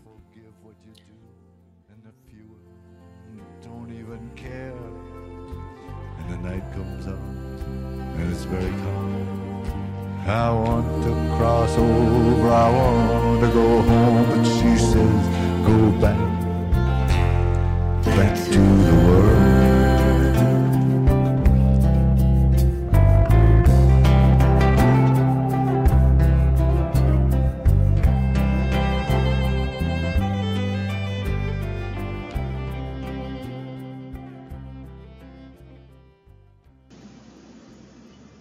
Marisa Belaustica Goitia eh, reflexiona también sobre el sentido y la importancia de Marta Acevedo en el panorama feminista mexicano del siglo XX a nuestros días.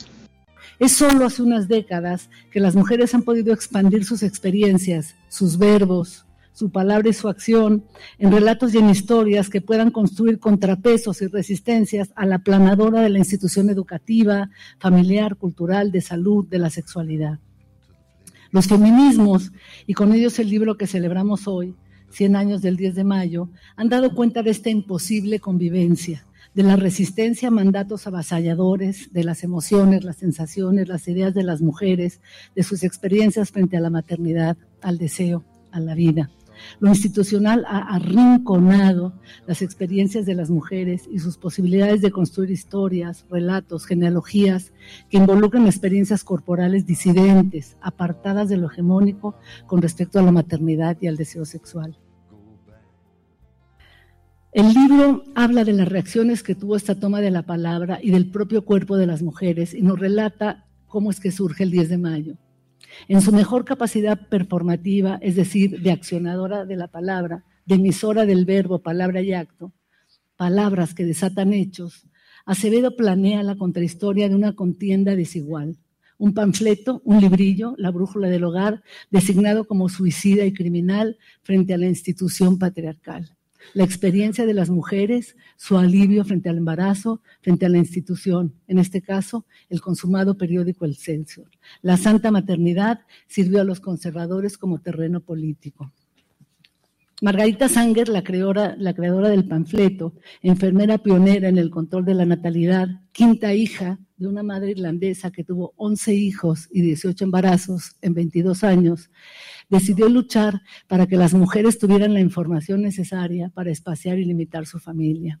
Ofreció métodos anticonceptivos sencillos y baratos. Unió al Partido Socialista con su marido. De ella es la frase, la mujer es la absoluta dueña de su cuerpo.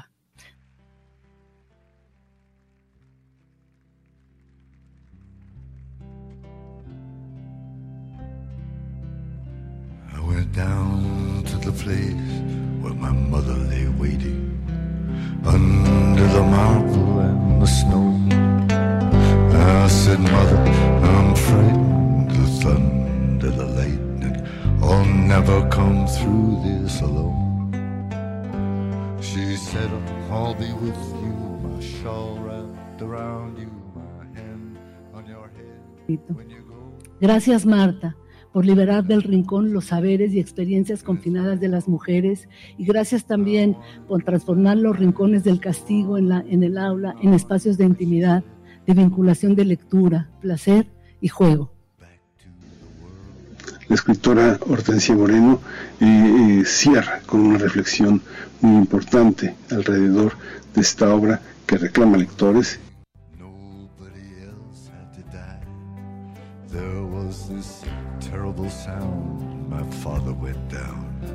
With a terrible wound in his side. He said, Try to go on, take my books, take my gun, and remember, my son, ¿Tuvo algo que ver mi apostasía con la incipiente movilización organizada por Marta Acevedo y otras extremistas alrededor del Monumento a la Madre el 9 de mayo de 1971? Probablemente. En la década de 1970 dejé de vivir en mi hogar de origen, empecé a mantenerme a mí misma, estudié la licenciatura y leí a Virginia Woolf, Simone de Beauvoir, Carla Alonsi, Rosario Castellanos, Betty Friedan, Marta Acevedo y otras feministas blancas. Todas esas lecturas me abrieron el horizonte, me modificaron la manera de relacionarme con el mundo y por supuesto tuvieron una influencia irremediable en mi manera de entender a mi familia, a mi madre y al 10 de mayo. Desde luego, el tiempo es implacable.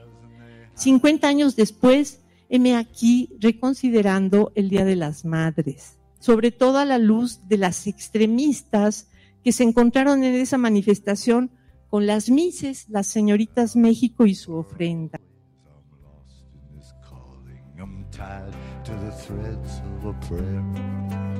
Saying, When will she summon me? When will she come to me? What must I do to prepare?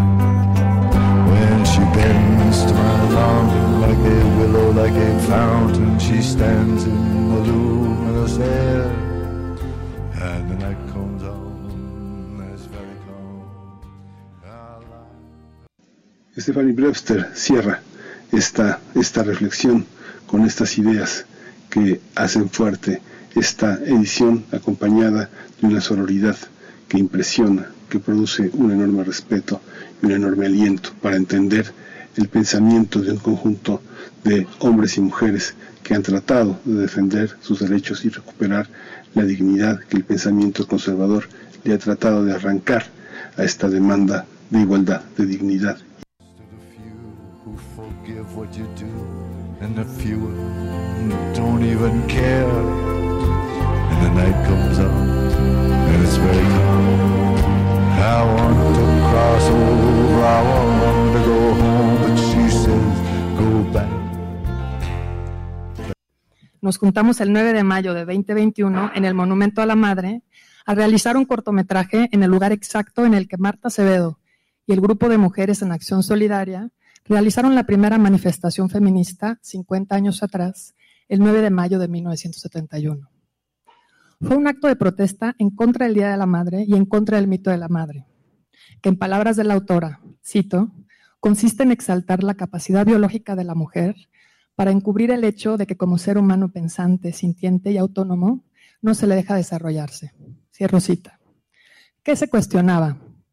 La idea de que derivado de la función biológica de la mujer para gestar y ser madre, se le asigna toda la responsabilidad de trabajo de cuidados y tareas del hogar.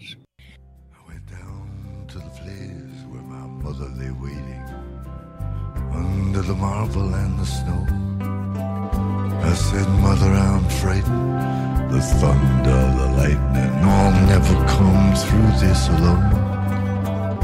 She said, I'll be with you, my shawl wrapped La mujer es la absoluta dueña de su cuerpo. Y con esto reiterar que la decisión de ser madre venga de un deseo propio y no de un mandato cultural, así como la posibilidad de disfrutar de la sexualidad sin la preocupación de un embarazo no deseado. En este siglo XXI, las batallas por los derechos de las mujeres continúan cerrando las brechas de desigualdad.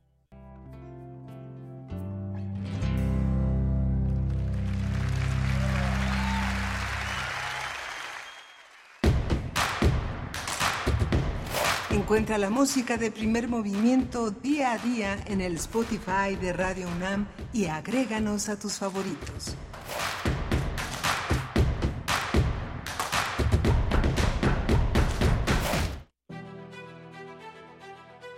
Álvaro Mutis, creador de Macrol el Gaviero. 100 años de su nacimiento. Había algo en ella de aparición inconcebible que no puede decirse con palabras, y solo conociéndola lograría explicarse la desmesurada fortuna que fue estar a su lado y la tortura inaudita que ha sido perderla. Los hombres, pensé, cambian tan poco, siguen siendo tan ellos mismos, que solo existe una historia de amor desde el principio de los tiempos, repetida al infinito sin perder su terrible sencillez, su irremediable desventura.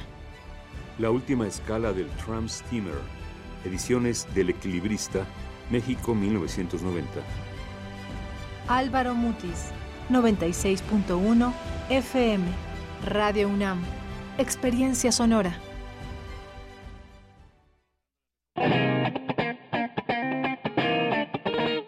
Este es el sitio donde se intersecta toda la música.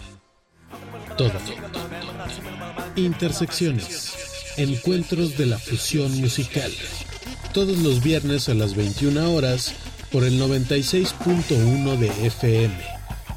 Radio UNAM, experiencia sonora. El derecho a la alegría es el derecho a la salud. En Jalisco, las niñas, niños y adolescentes con cáncer y diabetes tipo 1 reciben tratamientos gratuitos. Se inauguró un hospital materno-infantil y pronto un nuevo hospital civil y un instituto regional de cancerología. Se han construido y modernizado más de 250 hospitales y centros de salud por todo el estado. Defender tu salud es defender tu derecho a la alegría. Y esa es la batalla más importante que vamos a dar. Movimiento Ciudadano. 46 emisoras de 17 países de Europa, América y África. Esa es la red de Mundofonías, música para descubrir el mundo. Todos los sábados a las 18 horas por el 96.1 de FM. Radio UNAM. Experiencia sonora.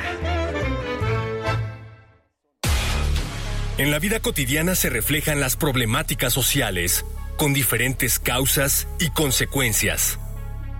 Pensemos juntas y juntos las posibles soluciones. Vida cotidiana.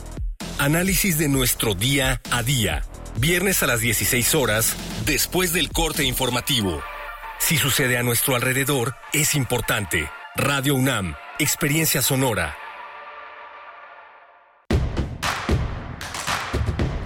Síguenos en redes sociales. Encuéntranos en Facebook como Primer Movimiento y en Twitter como arroba PMovimiento. Hagamos comunidad.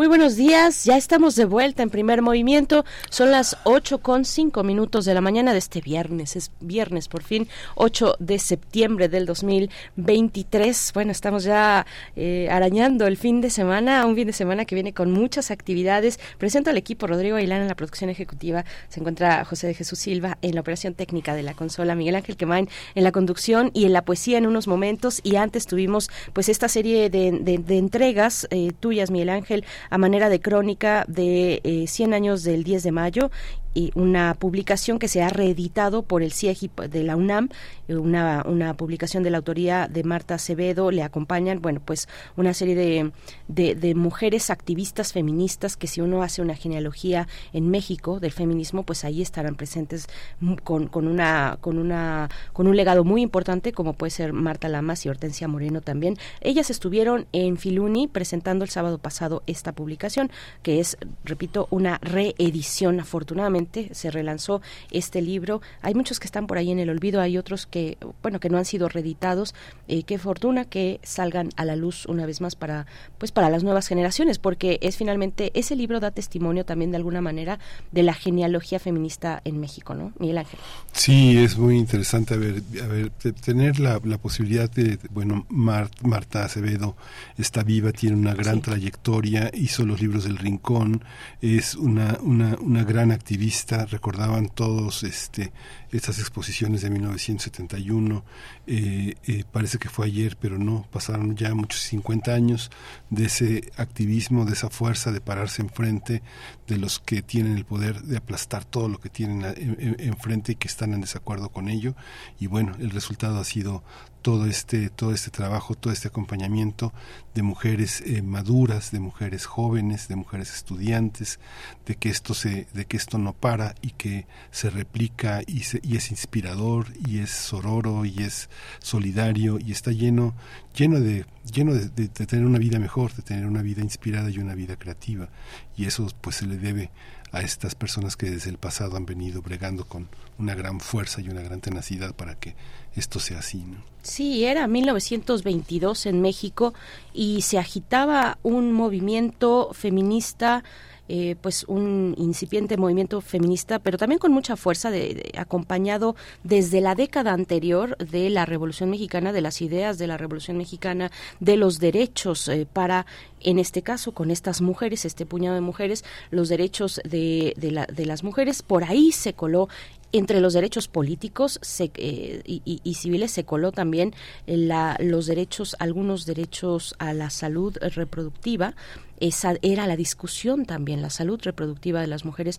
Alguien por ahí deslizaba, eh, algunas voces deslizaban esos, esos temas que no gustaban a todas las feministas. Bueno, en ese contexto es que un día el Excelsior decide pues eh, convocar al 10 de mayo, porque se estaban agitando mucho esas aguas y se estaba poniendo en, en cuestionamiento pues muchas dinámicas sociales que parten de la familia y de esta, este reparto de roles eh, de género que hoy conocemos así y que antes, bueno, pues se daban de otras maneras, con otras palabras, pero que han pasado 100 años de aquello. Han pasado 100 años de aquello y bueno, pues sí es importante. Claro que todos eh, queremos festejar a nuestras madres y festejar a la vida y festejar el cuidado que, bueno, les ha tocado y nos ha tocado como mujeres eh, por esta cuestión de los roles de género, desempeñar trabajos de cuidado no remunerados que benefician a la sociedad entera, pero bueno, pues ahí mismo hay inserta una crítica muy importante que las mujeres en México desde hace mucho tiempo han puesto, bueno, 100 años por lo menos, han puesto, han puesto en, en la discusión pública. Eso, ese es el, pues el, el peso o parte del peso de este libro, 100 años del 10 de mayo, de Marta Acevedo. Y vamos a tener a continuación la poesía necesaria y vamos después también con una recomendación literaria desde el Fondo de Cultura Económica con nuestra colega periodista y también escritora Vero Ortiz, a quien enviamos un abrazo enorme. Y bueno, ahora que estamos en la antesala de los 50 años del golpe de Estado en Chile, nos dice Doris Morales desde la Filmoteca de la UNAM, dice buenos días, muchos saludos a todo el equipo de primer movimiento, no se pierdan el ciclo de cine a 50 años del golpe de Estado en Chile, mañana, sábado y el domingo en el Centro Cultural Universitario y el documental Allende, mi abuelo Allende, en el cinematógrafo del Chopo. Bueno, pues gracias Doris, no nos lo podemos perder. Bueno, es que hay muchas actividades en torno al, eh, a este aniversario, a esta conmemoración. Nos dice también eh, nuestro amigo y colega periodista Luis Alberto González Arenas, dice, tan queridos, compartirles que estaremos estrenando nuestro documental en Chile junto a la Fundación Víctor Jara en el antiguo Estadio de Chile. Acerco sinopsis y cartel, les agradezco y les escucho con cariño, memoria y esperanza. Gracias, querido Luis. Y bueno, aquí está el cartel que nos eh, comparte ciclo de cine 50 años 50 años de bueno con, con este colectivo Víctor Jara en la Cineteca Universidad de la Universidad de Chile el estreno de la cinta perdida de Víctor Jara el próximo 30 de septiembre 17 horas. Bueno ojalá Luis que nos des un poquito más de material para ver si podemos hoy incluso conversar contigo Luis. Muchas gracias.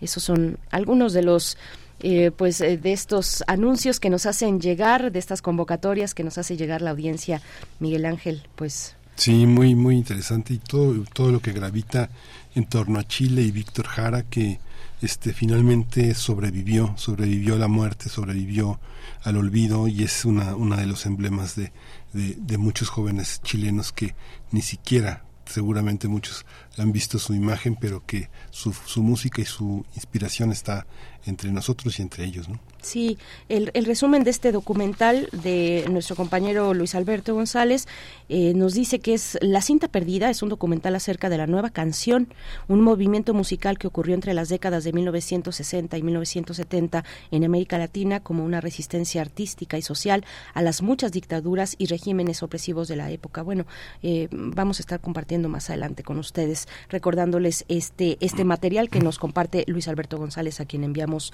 un, un abrazo querido Luis Alberto. Vamos con la poesía necesaria. Después las recomendaciones del Fondo de Cultura Económica y la mesa del día, una propuesta musical a cargo de El Triste. Pero vamos contigo primero, Miguel. Es hora de poesía necesaria.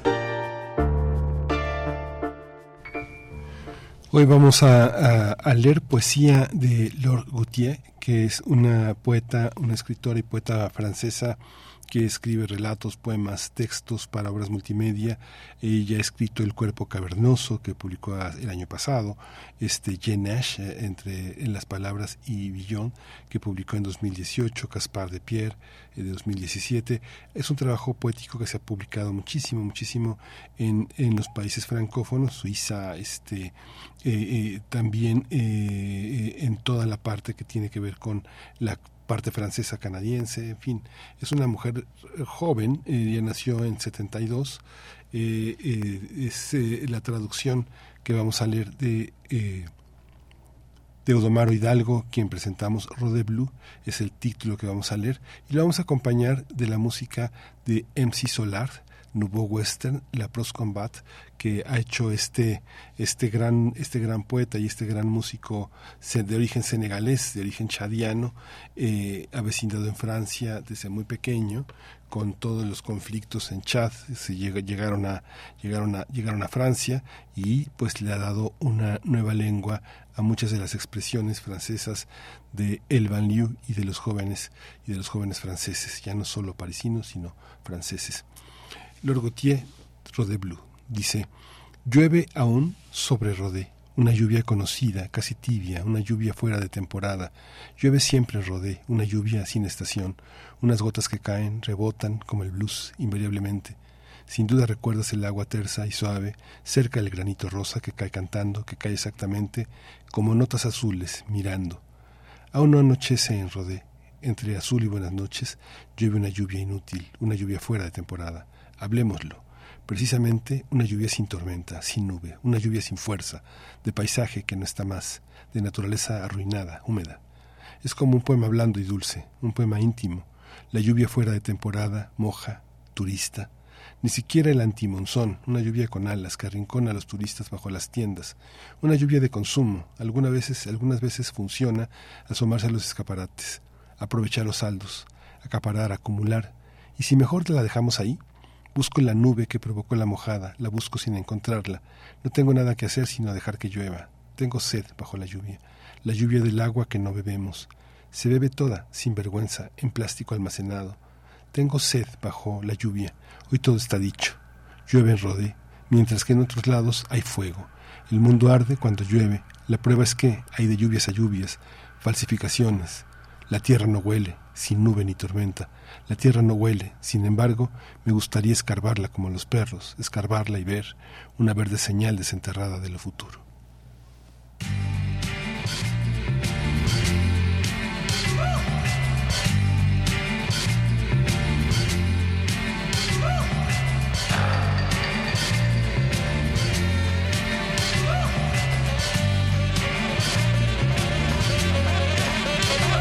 Le vent souffle en Arizona, un état d'Amérique dans lequel Arizona, cowboy dingue, du bang bang, du flingue, de l'arme, du cheval et de quoi faire la bringue, poursuivi par Smith et Wesson. Colt, Beringer, Winchester et Remington, il erre dans les plaines, fier, solitaire. Son cheval est son partenaire. Parfois, il rencontre des Indiens, mais la rue est vers l'or et son seul dessin. Sa vie suit un cours que l'on connaît par cœur. La rivière sans retour d'Otto Preminger, tandis que John Wayne est looké à la Lucky Luke, propre comme un archiduc. Oncle Sam me doute, Hollywood nous berne, Hollywood berne. Dans la vie de tous les jours comme dans les nouveaux westerns.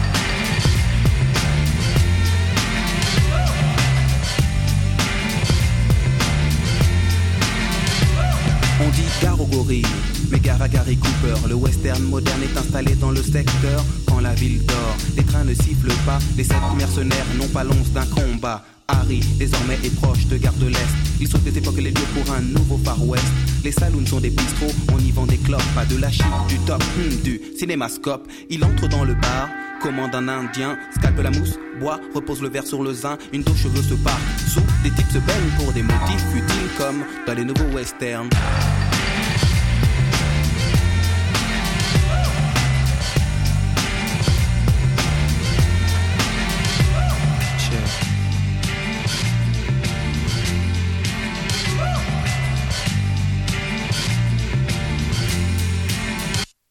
Les States sont une sorte de multinationale, elle exporte le western et son modèle féodal, dicte le bien le mal, Lucky Luke et les Dalton sont camouflés en Paul Smith et Weston, on dit que ce qui compte c'est le décor. La vie ne fait pas le moins dans la rue et vers l'or. Dès lors, les techniques se perfectionnent. La carte à puce remplace le Remington. Mais Harry, à Paris, n'a pas eu de chance. On le stoppe sur le périph' avec sa diligence. Puis on le place à freine pour que freine le freine. Victime des directives de ce que l'on appelle le nouveau western. Le nouveau western.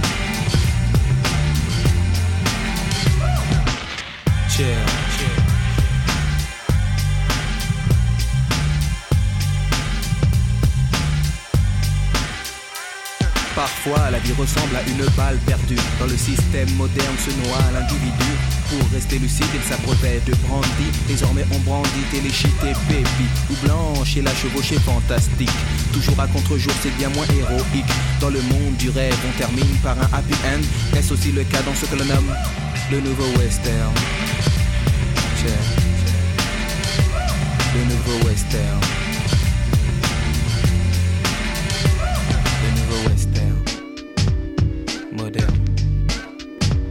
Sitting Bull. Koshi.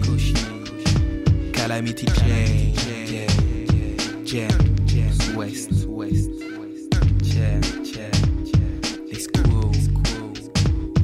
Les Cal. Tomahawk. Primer movimiento. Hacemos comunidad con tus postales sonoras. Envíalas a primermovimientounam.gmail.com Les saludo con mucho gusto a las y los seguidores de Primer Movimiento y desde luego el equipo que lo hace posible. La Feria Internacional del Libro del Instituto Politécnico Nacional otorga este año el premio en Humanidades al filósofo y sociólogo Armando Bartra. Por este motivo de celebración y porque el año entrante será el año de Felipe Carrillo Puerto, regreso a un libro fundamental de una cuidada prosa, Sucuún Felipe, Felipe Carrillo Puerto y la Revolución Maya de Yucatán. Recontar la historia es un asunto de especialistas, pero también de escritores. Por eso el libro de Armando Bartra es tan atractivo. Narrada como novela, esta biografía de naturaleza híbrida incluye documentos, diálogos, testimonios y referencias bibliográficas. El texto reconstruye y nos acerca aspectos de la vida de un hombre que dedicó su existencia a buscar el bien de sus conciudadanos, hombres y mujeres. Así nos enteramos de cómo se perfiló la naturaleza de Carrillo Puerto, quien fue, entre muchas otras cosas, campesino, barrista en un circo en el que nunca debutó, primer clarinetista, maestro de música, maquinista de ferrocarril, caballerango, beisbolista, comerciante nómada, regidor de Motul, director del diario El Heraldo y el primer gobernador socialista de América en 1922. Su actitud rebelde y crítica contra el porfiriato y hacendados yucatecos y su defensa constante de los indígenas mayas, quienes vivían en condiciones infrahumanas, lo llevarán a encabezar distintas revueltas para liberarlos de la esclavitud en sus propias tierras. Ya gobernador, Carrillo Puerto decretó que la mujer yucateca tuviera derecho a votar y ser votada por primera vez. Fue tarea del partido la emancipación integral de la mujer y promovió la regulación de la natalidad, asunto que puso a la derecha y a la iglesia en su contra, refiere el filósofo y también profesor investigador Armando Bartra. En el último capítulo, El fin del principio, 1923-1924, el más largo, es también el que detalla con mayor precisión esos turbulentos años de traiciones y vicisitudes que Carrillo Puerto y sus seguidores enfrentaron. Publicado por el Fondo de Cultura Económica en su colección Historia, Armando Bartra nos entrega Sucuún Felipe, Felipe Carrillo Puerto y la Revolución Maya de Yucatán texto imprescindible para comprender mejor esos años entre 1913 y 1924 en Yucatán. Y la vida de un hombre ejemplar, sin duda, Felipe Carrillo Puerto. porque leer transforma. Hasta la próxima. Primer movimiento. Hacemos comunidad con tus postales sonoras. Envíalas a primermovimientounam.gmail.com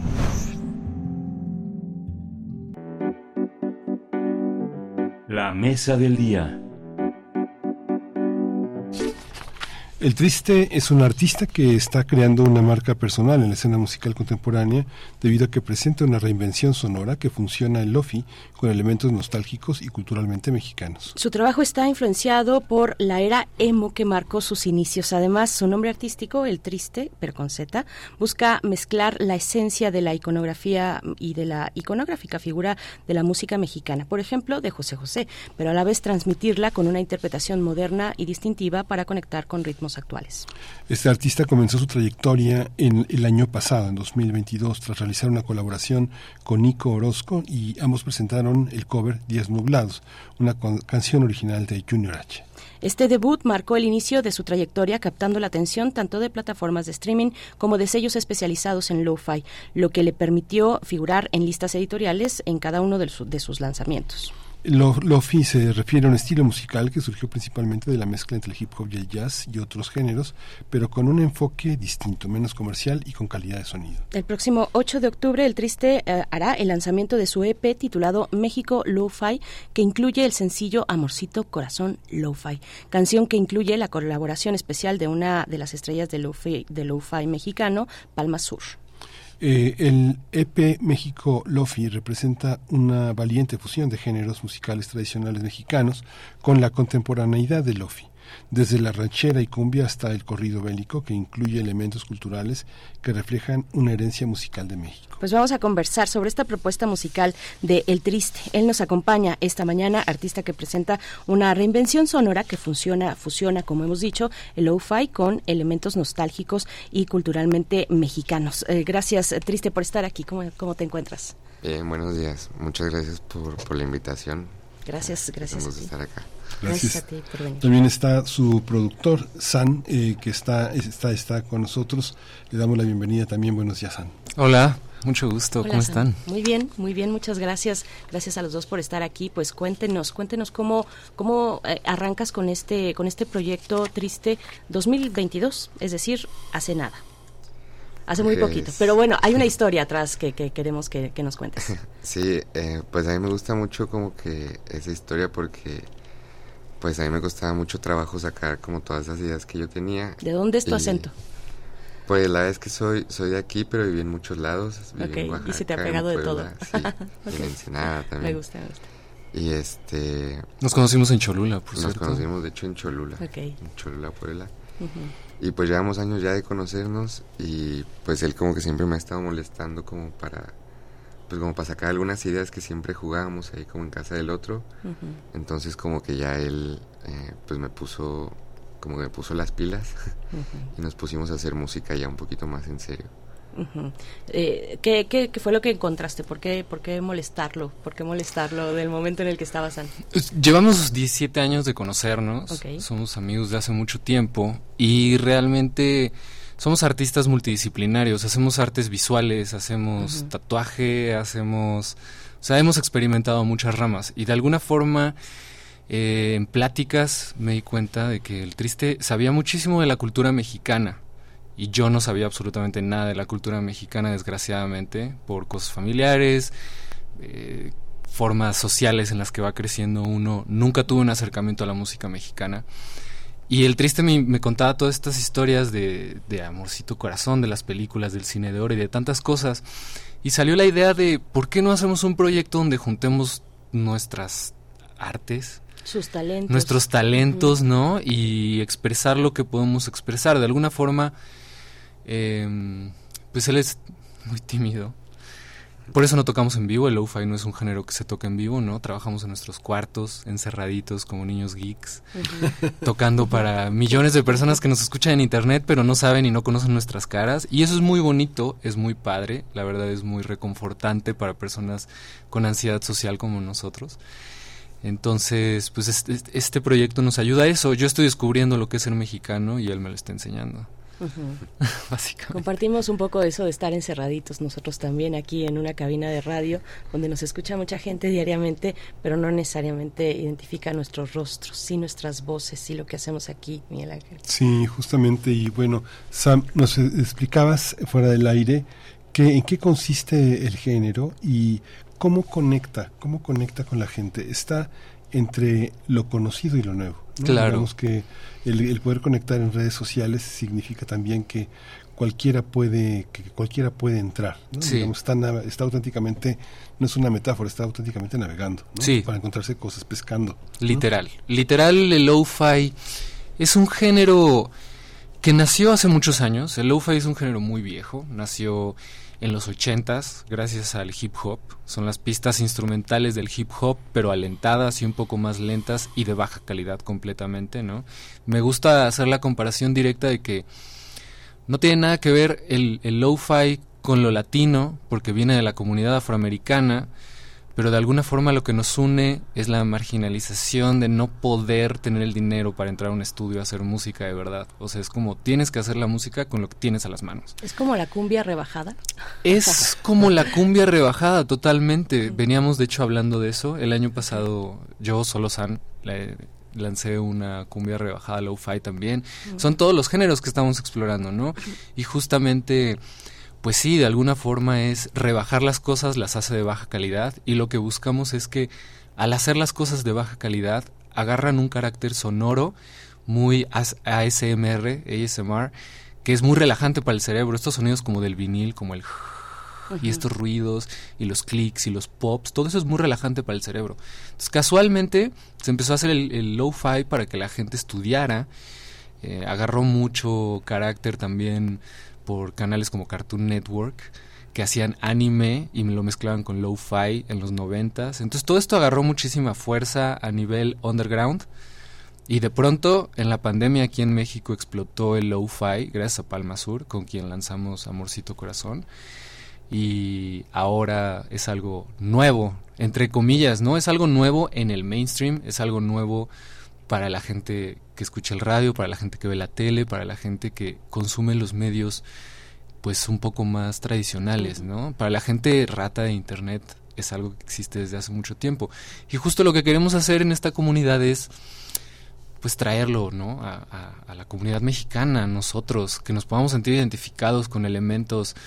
Hay lo-fis del el camión de la basura, hay lo-fis de la tor- las tortillas, hay lo-fis de el, el chiflido, hay lo-fis de la niña zombie, este, el fierro viejo y, y eso, Sí. ¿no? Un poco el sonido, el Instituto Mexicano de la Radio que, que, que, ha, que ha traído todos esos sonidos pues muy locales, muy cotidianos de la calle, que lo trajo, bueno, ya desde hace un montón, Claro. un montón de tiempo, ¿no? Sí. Pero bueno, Miguel Ángel. Sí, sí, triste también este hay una hay una hay una parte de configurar una identidad, ¿no? Finalmente, aunque se, se, perciban a ustedes mismos como eh, un- unos unos creadores como en solitario, encerrados y, y transmitiendo en una en una amplia modulación de, internautas, ¿cómo, ¿cómo se crea una identidad? ¿Cómo hay una vida del artista? ¿no? Generalmente la gente tiende a identificarse, ustedes dicen, están en el tatuaje, en el diseño, están tratando de construirse a sí mismos como una, pues como una imagen inspiradora, ¿no? ¿Cómo, cómo, cómo se crea eso? ¿Quiénes son en ese sentido? Pues creo que con, con lo mismo que decíamos hace rato, de, eh, pues somos muy tímidos, eh, como que no siempre nos gusta poner nuestras caras en, en la imagen de los proyectos. Entonces como a manera de caricatura eh, y a manera de, de una visualización pues muy gráfica, pues casi casi lo fuimos construyendo por ahí como si nos como si me hubieran diseñado eh, más o menos así queríamos que, que se viera y se sintiera. Eh, digo, yo, yo no soy tan así como, como me muestro a veces en, todo esto de las redes sociales, pero me gusta luego abrazar al personaje y e irme con eso ya así un poquito más recio. Cabe mencionar que para la gente que, que esté escuchando, toda la, la imagen del, del proyecto del Triste se concentra en este personaje animado, un pequeño avatar Bien, aquí se los voy a dar a ustedes, aquí mientras la gente nos escucha, Vamos para que entiendan de qué estamos Eh, hablando. Solo San está sacando unos stickers y nos padre. acaba de pasar uno a cada quien que eh, dice el sticker, bueno, que eres tú, triste, eh, con un con una maquinita en las en las manos que parece una pequeña consola Como un sintetizador, ¿no? un sintetizador, el Lo-Fi Mexa salvó mi vida y tiene un código QR, arroba el triste, arroba el guion bajo triste lo-fi, así lo pueden encontrar en redes sociales. Muchas y, gracias. Y es lo que nos a- acabas de compartir, eh, Solo San. A ver, eh, pues eh, cuéntenos, cuéntenos un poco, eh, bueno, es que son varias cosas. Yo cuando escucho lo-fi no necesariamente pienso solamente en un género musical, sino en una propuesta estética. Claro. Eh, hay, hay algo de eso o lo restringimos al, al género musical. Creo que se puede dar en, en imagen, que se puede dar en muchas expresiones, incluso, no sé, tal vez eh, un fanzine puede ser un- una especie impresa de lo-fi. Claro. ¿no? No lo sé. A ver, cuéntenos un poco de esas exploraciones que han tenido ustedes en múltiples formatos, eh, eh, incluido el musical, el sonoro, ¿no? Claro, el lo-fi, pues sí, realmente muchas veces lo platicamos, más que un género musical, es como un movimiento, es como una estética totalmente, porque se podría decir que el lo-fi, en pocas palabras, es música electrónica, ¿no? El lo-fi es un subgénero de música electrónica y al mismo tiempo es un subgénero de hip hop, pero lo que lo hace lo-fi son las características estéticas que están en la mezcla y en la producción de la música. Entonces eso se puede aplicar básicamente a lo que sea. Eh, te- lo acabas de decir, ¿no? Un fanzine impreso así es lo-fi. Entonces me gusta mucho resaltarle a la gente que lo-fi ya está en nuestro común todos los días, lo vemos, lo escuchamos en la música popular que ya está en el radio, solamente no sabemos qué es lo-fi, pero hay elementos lo-fi en todo. Y como que la baja fidelidad sí es una forma de aproximarse a muchas cosas culturales. Tiene mucho que ver, por ejemplo, con Japón.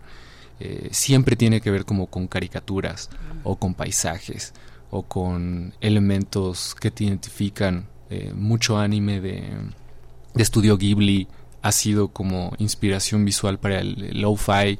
Si ustedes buscan lo-fi en YouTube van a encontrar visuales increíbles. O sea, como que sí es un mundo, es un movimiento y definitivamente es una estética. Basada en la nostalgia y nos gusta pensar también en ese sentido que tratamos de hacer que las nuevas generaciones sientan nostalgia por algo que no vivieron. Básicamente eso es como el, el- el fenómeno social que genera el lo-fi. Sí, sí, basado en la nostalgia, a ese punto quería llegar porque podemos encontrar, vaya, géneros musicales eh, pueden ser trata, tener un tratamiento lo-fi. Estoy pensando, por ejemplo, en una escena que no tiene que ver con el con, con, con la onda japonesa, pero en una escena, por ejemplo, californiana, chicana, que ha retomado eh, la nostalgia haciendo como reversiones o teniendo inspiración de bandas como los los pasteles verdes por ejemplo Claro. ¿no? Sí. Que hay muchísimo. Y ahorita podemos encontrar, por ejemplo, una, una cantante que yo creo que sí está sonando bastante, que es Caliuchis, Claro. que, que hace, que retoma, y hay otras bandas, ¿no? Pero que retoma esos elementos nostálgicos de una herencia chicana. Ella mm, eh, es, eh, es eh, col- colombiana eh, estadounidense, ¿no? Aunque no es de Los Ángeles, eh, creo que es de Texas, no, no recuerdo, Arizona, no recuerdo bien, pero que eh, esos artistas que recuperan, o Chicano Batman, ¿no? Por ejemplo, Claro. que están retomando eh, elementos nostálgicos para eh, construir una identidad también. ¿Cómo, cómo lo ves tú, eh, eh, Triste? Cuenta. Pues, pues sí, creo que eh, como toda esta parte de querer crearnos una identidad y, y desde eh, este redescubrimiento de lo mexicano, eh, pues es justo como el, el, las ganas de estar jugando y creando todo el tiempo, porque pues nos pasaba que estábamos viendo una película, eh, por ejemplo la de, la de Los Olvidados, y, y él como que siempre decía, yo quiero ampliar esa parte. Entonces como que eh, siento que si- siempre las ganas de, estar creando y haciendo cosas, pues son los lo que pues, no se puede no se puede evitar, como que eh, simplemente nace y se hace y no sé cómo. Pues definitivamente sí nos inspira la cultura que está a nuestro alrededor todo el tiempo, ¿no? Eh, y sí nos hacemos esta pregunta constantemente de decir qué es ser mexicano. O sea, nosotros tenemos todo el tiempo esta pregunta, ¿qué es ser mexicano? O sea, hay, hay, hay mucha desigualdad en el país, hay gente en pobreza extrema, hay gente con mucha riqueza y luego uno está en el punto medio y se siente un poco confundido sobre qué es ser mexicano, ¿no?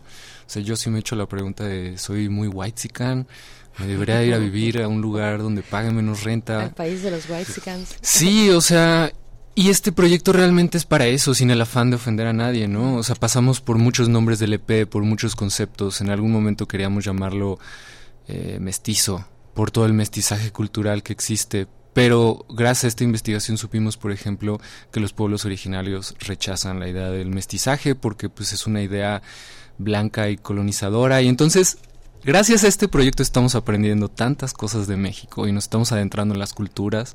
El, el track pasado que sacamos, Amorcito Corazón, se llama, como decía mi abuelita, y lo fuimos a grabar a Sonora, Hermosillo, con músicos de allá. Y para hacer Amorcito Corazón, sampleamos la película de Nosotros los Pobres.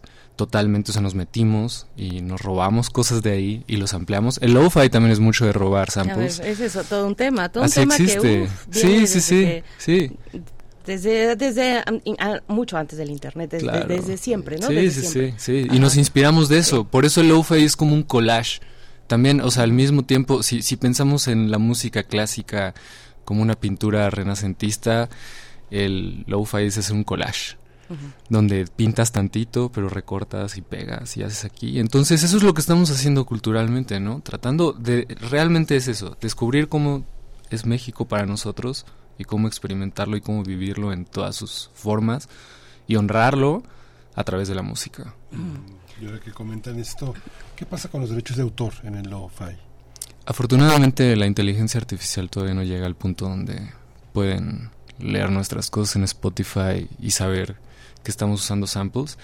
O sea, en el caso de Amorcito Corazón hay una escena que resampleamos, que el, demo original venía la escena como es, y lo que yo hice fue, eh, trajimos a una amiga, a Ceci, que ella es artista de doblaje, y ella hace el personaje de Max en Stranger Things en español. Ah, sí, hace muchos animes y así, y le invitamos a, participar en el track. Y ella rehizo la voz del personaje que originalmente era un hombre, pero lo hizo mujer, y entonces yo, con diseño de sonido, rehice la escena y entonces es como si fuera el sample original, pero no estoy usando la grabación de la película, ¿no? Entonces de alguna forma es como un truco y vas haciendo esos trucos, modificas los tracks. La voz, por ejemplo, no es Pedro Infante. O sea, no podrían llegar a decirnos te robaste la voz de la película. Contratamos a un imitador de Pedro Infante peruano. Buenísimo. a Luis Hans. Y eh, no usamos inteligencia artificial. Hubiera sido muy fácil usar inteligencia artificial y no nos gustan las cosas fáciles. Nos gusta la inteligencia artificial, o sea, no, no, no crean que estamos en contra de eso, ¿no? Simplemente hubiera sido demasiado fácil. La ONU acaba de sacar unos lineamientos, unas sugerencias para el, ambiente educativo eh, y, la inteligencia artificial esta semana. Está, está interesante el tema, bueno, inteligencia artificial que está por todos lados, pero precisamente vamos a escuchar Amorcito Corazón, esta versión lo-fi. Eh, estamos de vuelta, estamos escuchando al triste.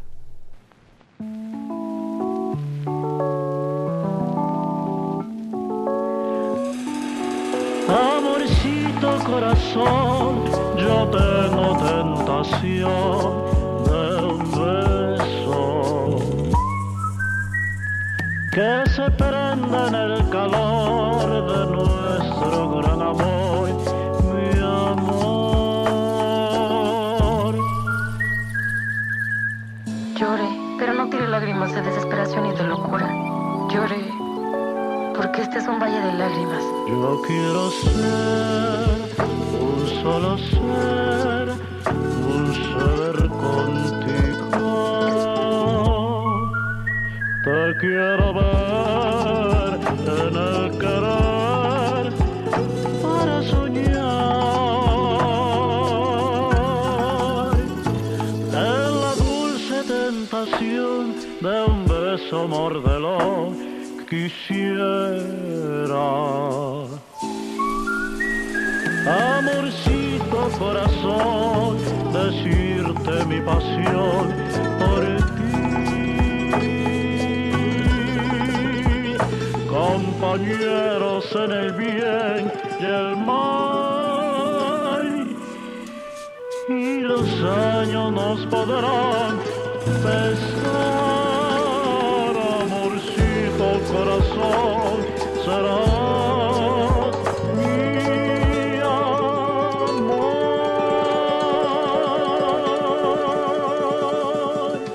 El Triste nos acompaña en la cabina de primer movimiento con Solo San también, que están, eh, bueno, compartiendo para ustedes este material. Eh, estamos hablando y estábamos hablando fuera del aire mientras ustedes escuchaban Amorcito Corazón, esta versión lo-fi. Repite, por favor, eh, Solo San, el nombre de este artista imitador de Pedro Infante peruano. Luis Hans. Luis con, Hans. con H. Luis. Hans. Qué, qué- qué padre, qué padre. Y estábamos hablando de el arte y la tecnología, eh, de, de- de lo que ustedes consideran, bueno, eh, clasificaciones o no del arte, de lo que es el arte y finalmente, bueno, es una expresión humana, ¿no? En la base de todo. Pero bueno, en eso, en eso estábamos, Miguel Ángel. Sí, y esta parte de que hab- hablábamos fuera del aire también de eh, cómo, cómo se puede ampliar también cómo lo hace la gente de Peso Pluma. Cómo, cómo entender el, el panorama actual fuera de los eh, grupos tradicionales que se enfrentaban a un concierto, a la renta de espacios, a la renta de estudios y que finalmente muchos de ellos, muchos grupos mexicanos salen tablas, ¿no? Claro. No hacen otra cosa porque es lo que les apasiona, lo que les gusta hacer y son artistas del hambre, ¿no? Como Sí. ese cuento de Kafka, pero este, ¿cómo ha cambiado el tema de monetizar, de sacar dinero? ¿Cómo, cómo lo viven ustedes? Porque finalmente estar en plataformas digitales este, es aprender a monetizar lo que se hace. Es otra forma radicalmente distinta a lo que se les puede haber ocurrido a los Pink Floyd o a los Dorso. ¿no? Claro. Pues vivir como artistas siempre es difícil. Eh, vivimos, podemos decir que vivimos de nuestro arte, no vivimos de nuestra música per se, vivimos de hacer música para otras personas o hacer cosas visuales para otras personas, ¿no? Pero desgraciadamente el panorama mundial actual no te permite vivir de la música solamente. Eh, te- tendrías que dar muchos conciertos, tendrías que hacer muchas cosas. O sea, definitivamente el lo-fi es, es muy es un género muy noble en el sentido de que sin salir a tocar, sin haciendo todo desde tu cuarto, sin pagar muchísimo, puedes generar ganancias, ¿no? O sea, sí sí podemos hablar de que le compramos las croquetas a- al perro con, con el lo-fi, ¿no? O tal vez eh, cada dos meses pagas tu renta con el lo-fi. Pero es un panorama difícil, los números de lo-fi son bastante altos, no me puedo imaginar los músicos independientes que salen a tocar shows aquí en la Ciudad de México y que tienen que pagar a un ingeniero y aparte tienen que mandar a hacer su merch y aparte tienen que hacer muchas cosas que es muy diferente que lo-fi y sí puedo decir que, pues no sé, eh, suena un poco triste, pero sí como artista uno tiene que ser multidisciplinario y hacer muchas cosas para poder lograrlo. No por eso lo hacemos menos, porque creo que no lo hacemos por eso, ¿no? Nos- o sea, A nos ver, mueve... Cuéntanos, cuéntanos, triste. Y cuéntanos también, antes de despedirnos, pues de dónde, de dónde viene eh, para ti toda, toda esta influencia. Bueno, Pedro Infante nunca se ha ido, en realidad. Siempre ha estado con nosotros, ¿no? Este, uno camina a las calles de la ciudad y va a encontrar una radio prendida con horas y horas de Pedro Infante. o Aquí una mismo. foto en la esquina, en una el foto en la puesto de esquina, periódicos. ¿no? Este, había por ahí, creo que hace un par de años, una campaña política, era algo así, de un personaje que se parecía muchísimo a Pedro Infante eh, en, en la Ciudad de México. Tenemos, tenemos radioescuchas que aman a Pedro Infante. Claro. Tenemos radioescuchas que lo aman y que nunca se ha ido. No, no ha sido un descubrimiento, digamos, tal vez sea un redescubrimiento pensarlo en estos términos que ustedes lo están proponiendo, que ustedes proponen. Eh, pero, ¿de dónde viene para ti el triste? Eh, ¿cómo, ¿Cómo fue? ¿Quién te llevó de la mano? ¿Fue un descubrimiento de qué manera? ¿O creciste con ello? ¿Creciste con Buñuel? ¿Creciste con Pedro Infante? No sé, con Consolito Velasco. con- ¿Cómo, ¿Cómo fue? Pues... Agustín Lara, no sé. eh, sí, pues de hecho así como, como lo vas platicando, eh, pues a mis papás y a mis abuelos como que siempre le- les gustó pues toda esta música también de, de Toña la Negra, Lara. Y, y pues siempre me encantó y, y es lo que decía hace rato, como todo este bagaje cultural que pues que vamos teniendo, eh, dan ganas de hacer algo con eso que, que ya se hizo, que, que estuvo muy chido en la época, pero como que lo queremos replicar y lo queremos usar para algo, no, no queremos que pues que nomás quede ahí, ¿no? Entonces Resignificar la nostalgia para las nuevas generaciones. Claro, sí, y eh, casi como hasta manera de chiste, como nostalgia por el futuro, ¿no? Que es, es un poco paradójico decirlo así, pero eh, pues sí, el, el estar en contacto siempre con, con estos discos, con, con la imagen, con, con este sonido también pues lo faizoso que siempre escuchaba como el El hiss de la aguja de la, de la tornamesa, ¿no? pues siempre me- siempre me gustó mucho y, y como decimos el, el querer hacer este, este collage visual y musical eh, pues son eh, también ah, y también de, de sonidos citadinos de, de ir caminando en la calle y como que todo es- siento que la ciudad te inspira por sí sola. Entonces pues toda la cultura que hay eh, las ganas de, de preguntarse bueno toda la curiosidad de, de ir por cualquier calle cuántas cosas no hay que estatuas de gente que ni conocemos también. ¿Cómo no inspirarse, no? Sí. O sea, ¿cómo no inspirarse? Sino que, pues, preguntarse también el, pues, cómo nació todo esto, ¿no? Sí. ¿Ustedes, ¿Ustedes se han acercado al archivo de la Fonoteca Nacional? Fíjate Deberían que... hacerlo, si no. Eh, te- les voy a contar una historia muy chistosa. Este proyecto, esta canción de Amorcito Corazón, originalmente salió de un proyecto que se le presentó a la fonoteca hace año y medio. Palmasur y yo estábamos haciendo un disco sobre el cine de oro, Mm. todos ampliado. Pero la fonoteca no nos podía dar lo que necesitábamos. Y no podíamos sacar todo un disco basado en samples de películas. O sea, sí es demasiado sospechoso, o sea, o sea, es como muy peligroso. O sea, también hay formas como de samplear y hacerlo tranquilamente, pero ya pues se vuelve complicado. Y casualmente, este mes sacamos dos tracks en separado. O sea, primero Palma Sur con el triste, sacó Amorcito Corazón. Y Palma Sur y yo sacamos un track que se llama Comala, que también tiene muchos samples. Tiene otros samples de Pedro Infante. Ahí, ahí luego se los, se los paso para cuando lo- ¿Dónde lo los podemos escuchar. escuchar? En Spotify pueden, pueden encontrarnos como El Triste, El Triste con Z. Yo soy solo San, solo espacio San. Y pues ahí también está Palma Sur, nuestro gran amigo.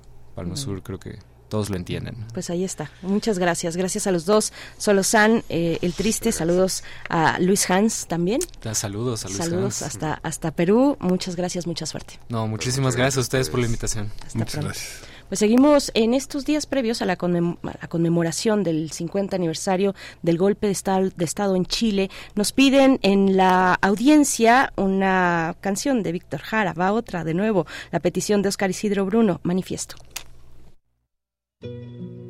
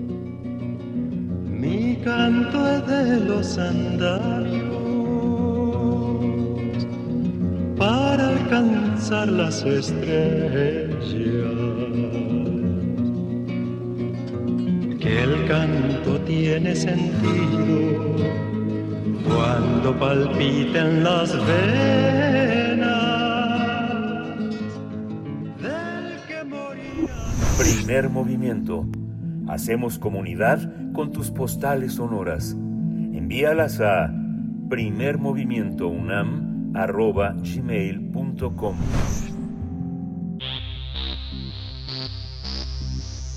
De festivales, ferias y más. Recomendaciones culturales. El día de mañana, sábado 9 de septiembre, en el Monumento a la Revolución tendrá lugar un concierto, un evento musical, iniciativa de Espacio Libertario contra el Odio. México le canta a Chile. Es el título, el nombre de este concierto en conmemoración de los 50 años del golpe de Estado en Chile. Y nos acompaña para hablarnos de esta ocasión musical, para traer a la memoria aquello que ocurrió hace 50 años, que es una herida abierta además. Fernando Rivera Calderón, músico, escritor y conductor. Querido Fernando, buenos días. Te saluda por acá Miguel Ángel Quemain, Berenice Camacho. ¿Cómo te encuentras? Hola, Berenice, Miguel Ángel. Me da mucho gusto saludarlos. Y bueno, más con esta, esta invitación que, que vengo a hacerles a toda su audiencia a este concierto por la memoria, por la justicia, por la lucha del pueblo chileno y que pretende ser más que nada un abrazo musical, un abrazo de canciones, canciones siguen sonando y resonando nuestros corazones, como la música de Víctor Jara, que pues como sabemos quisieron aplastar de la manera más violenta y espantosa que hemos visto y es, es hermoso y poético e importante saber que su voz sigue resonando en este mundo. Qué interesante, Fernando. Además, este es muy interesante que eh, un artista como tú se incorpore después de tener una raíz, un pie, un pie en Chile, un pie en ese corazón chileno que te tocó como estudiante, como, como periodista, como crítico, este, tener la oportunidad ahora en, en un momento también importante de, de tu carrera, mantener esa gratitud y, y, y, divulgarla de una manera fuerte para que, porque mucha gente no conoce todo este proceso, ¿no? ¿Cómo, cómo, cómo te observas y cómo lo observas?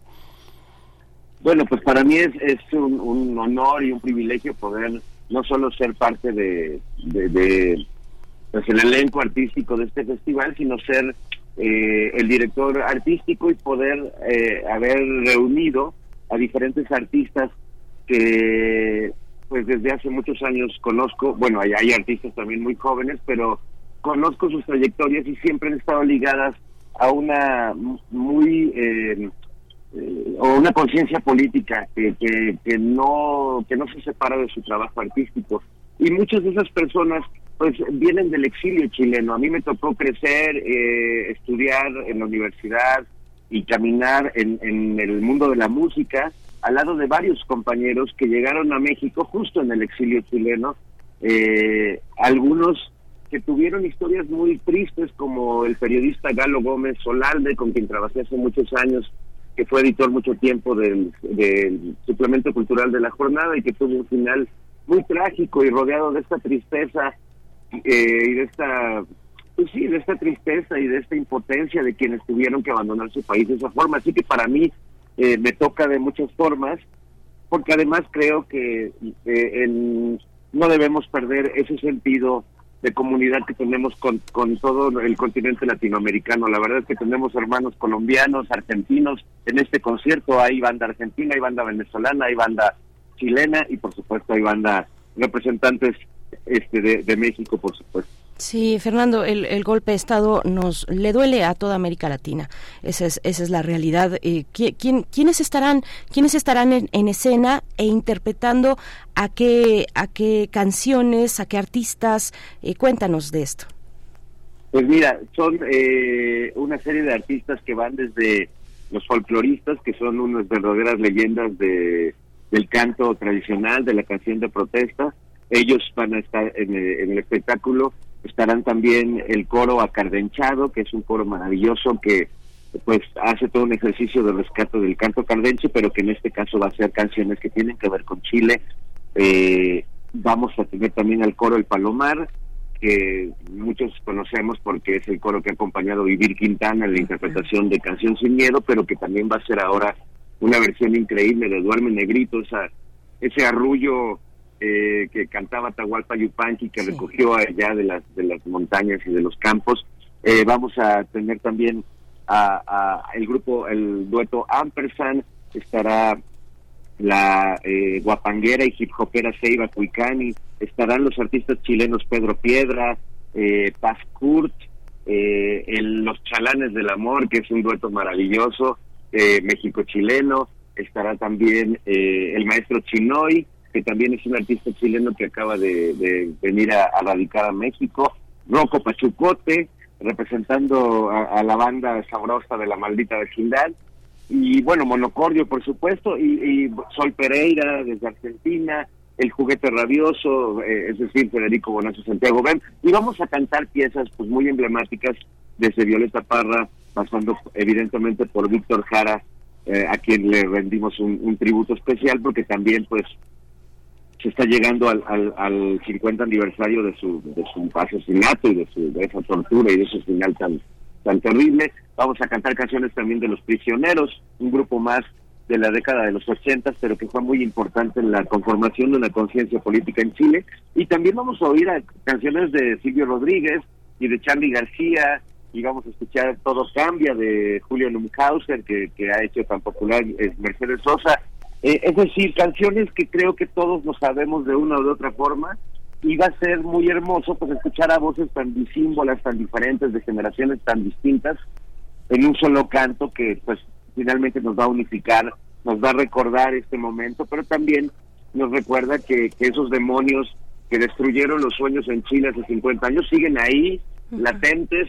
Eh, ahí tenemos un Milei en Argentina, ahí tenemos varios exponentes de esta ultraderecha fascista que siguen ahí acechando a nuestras democracias. Así que también tiene esa función.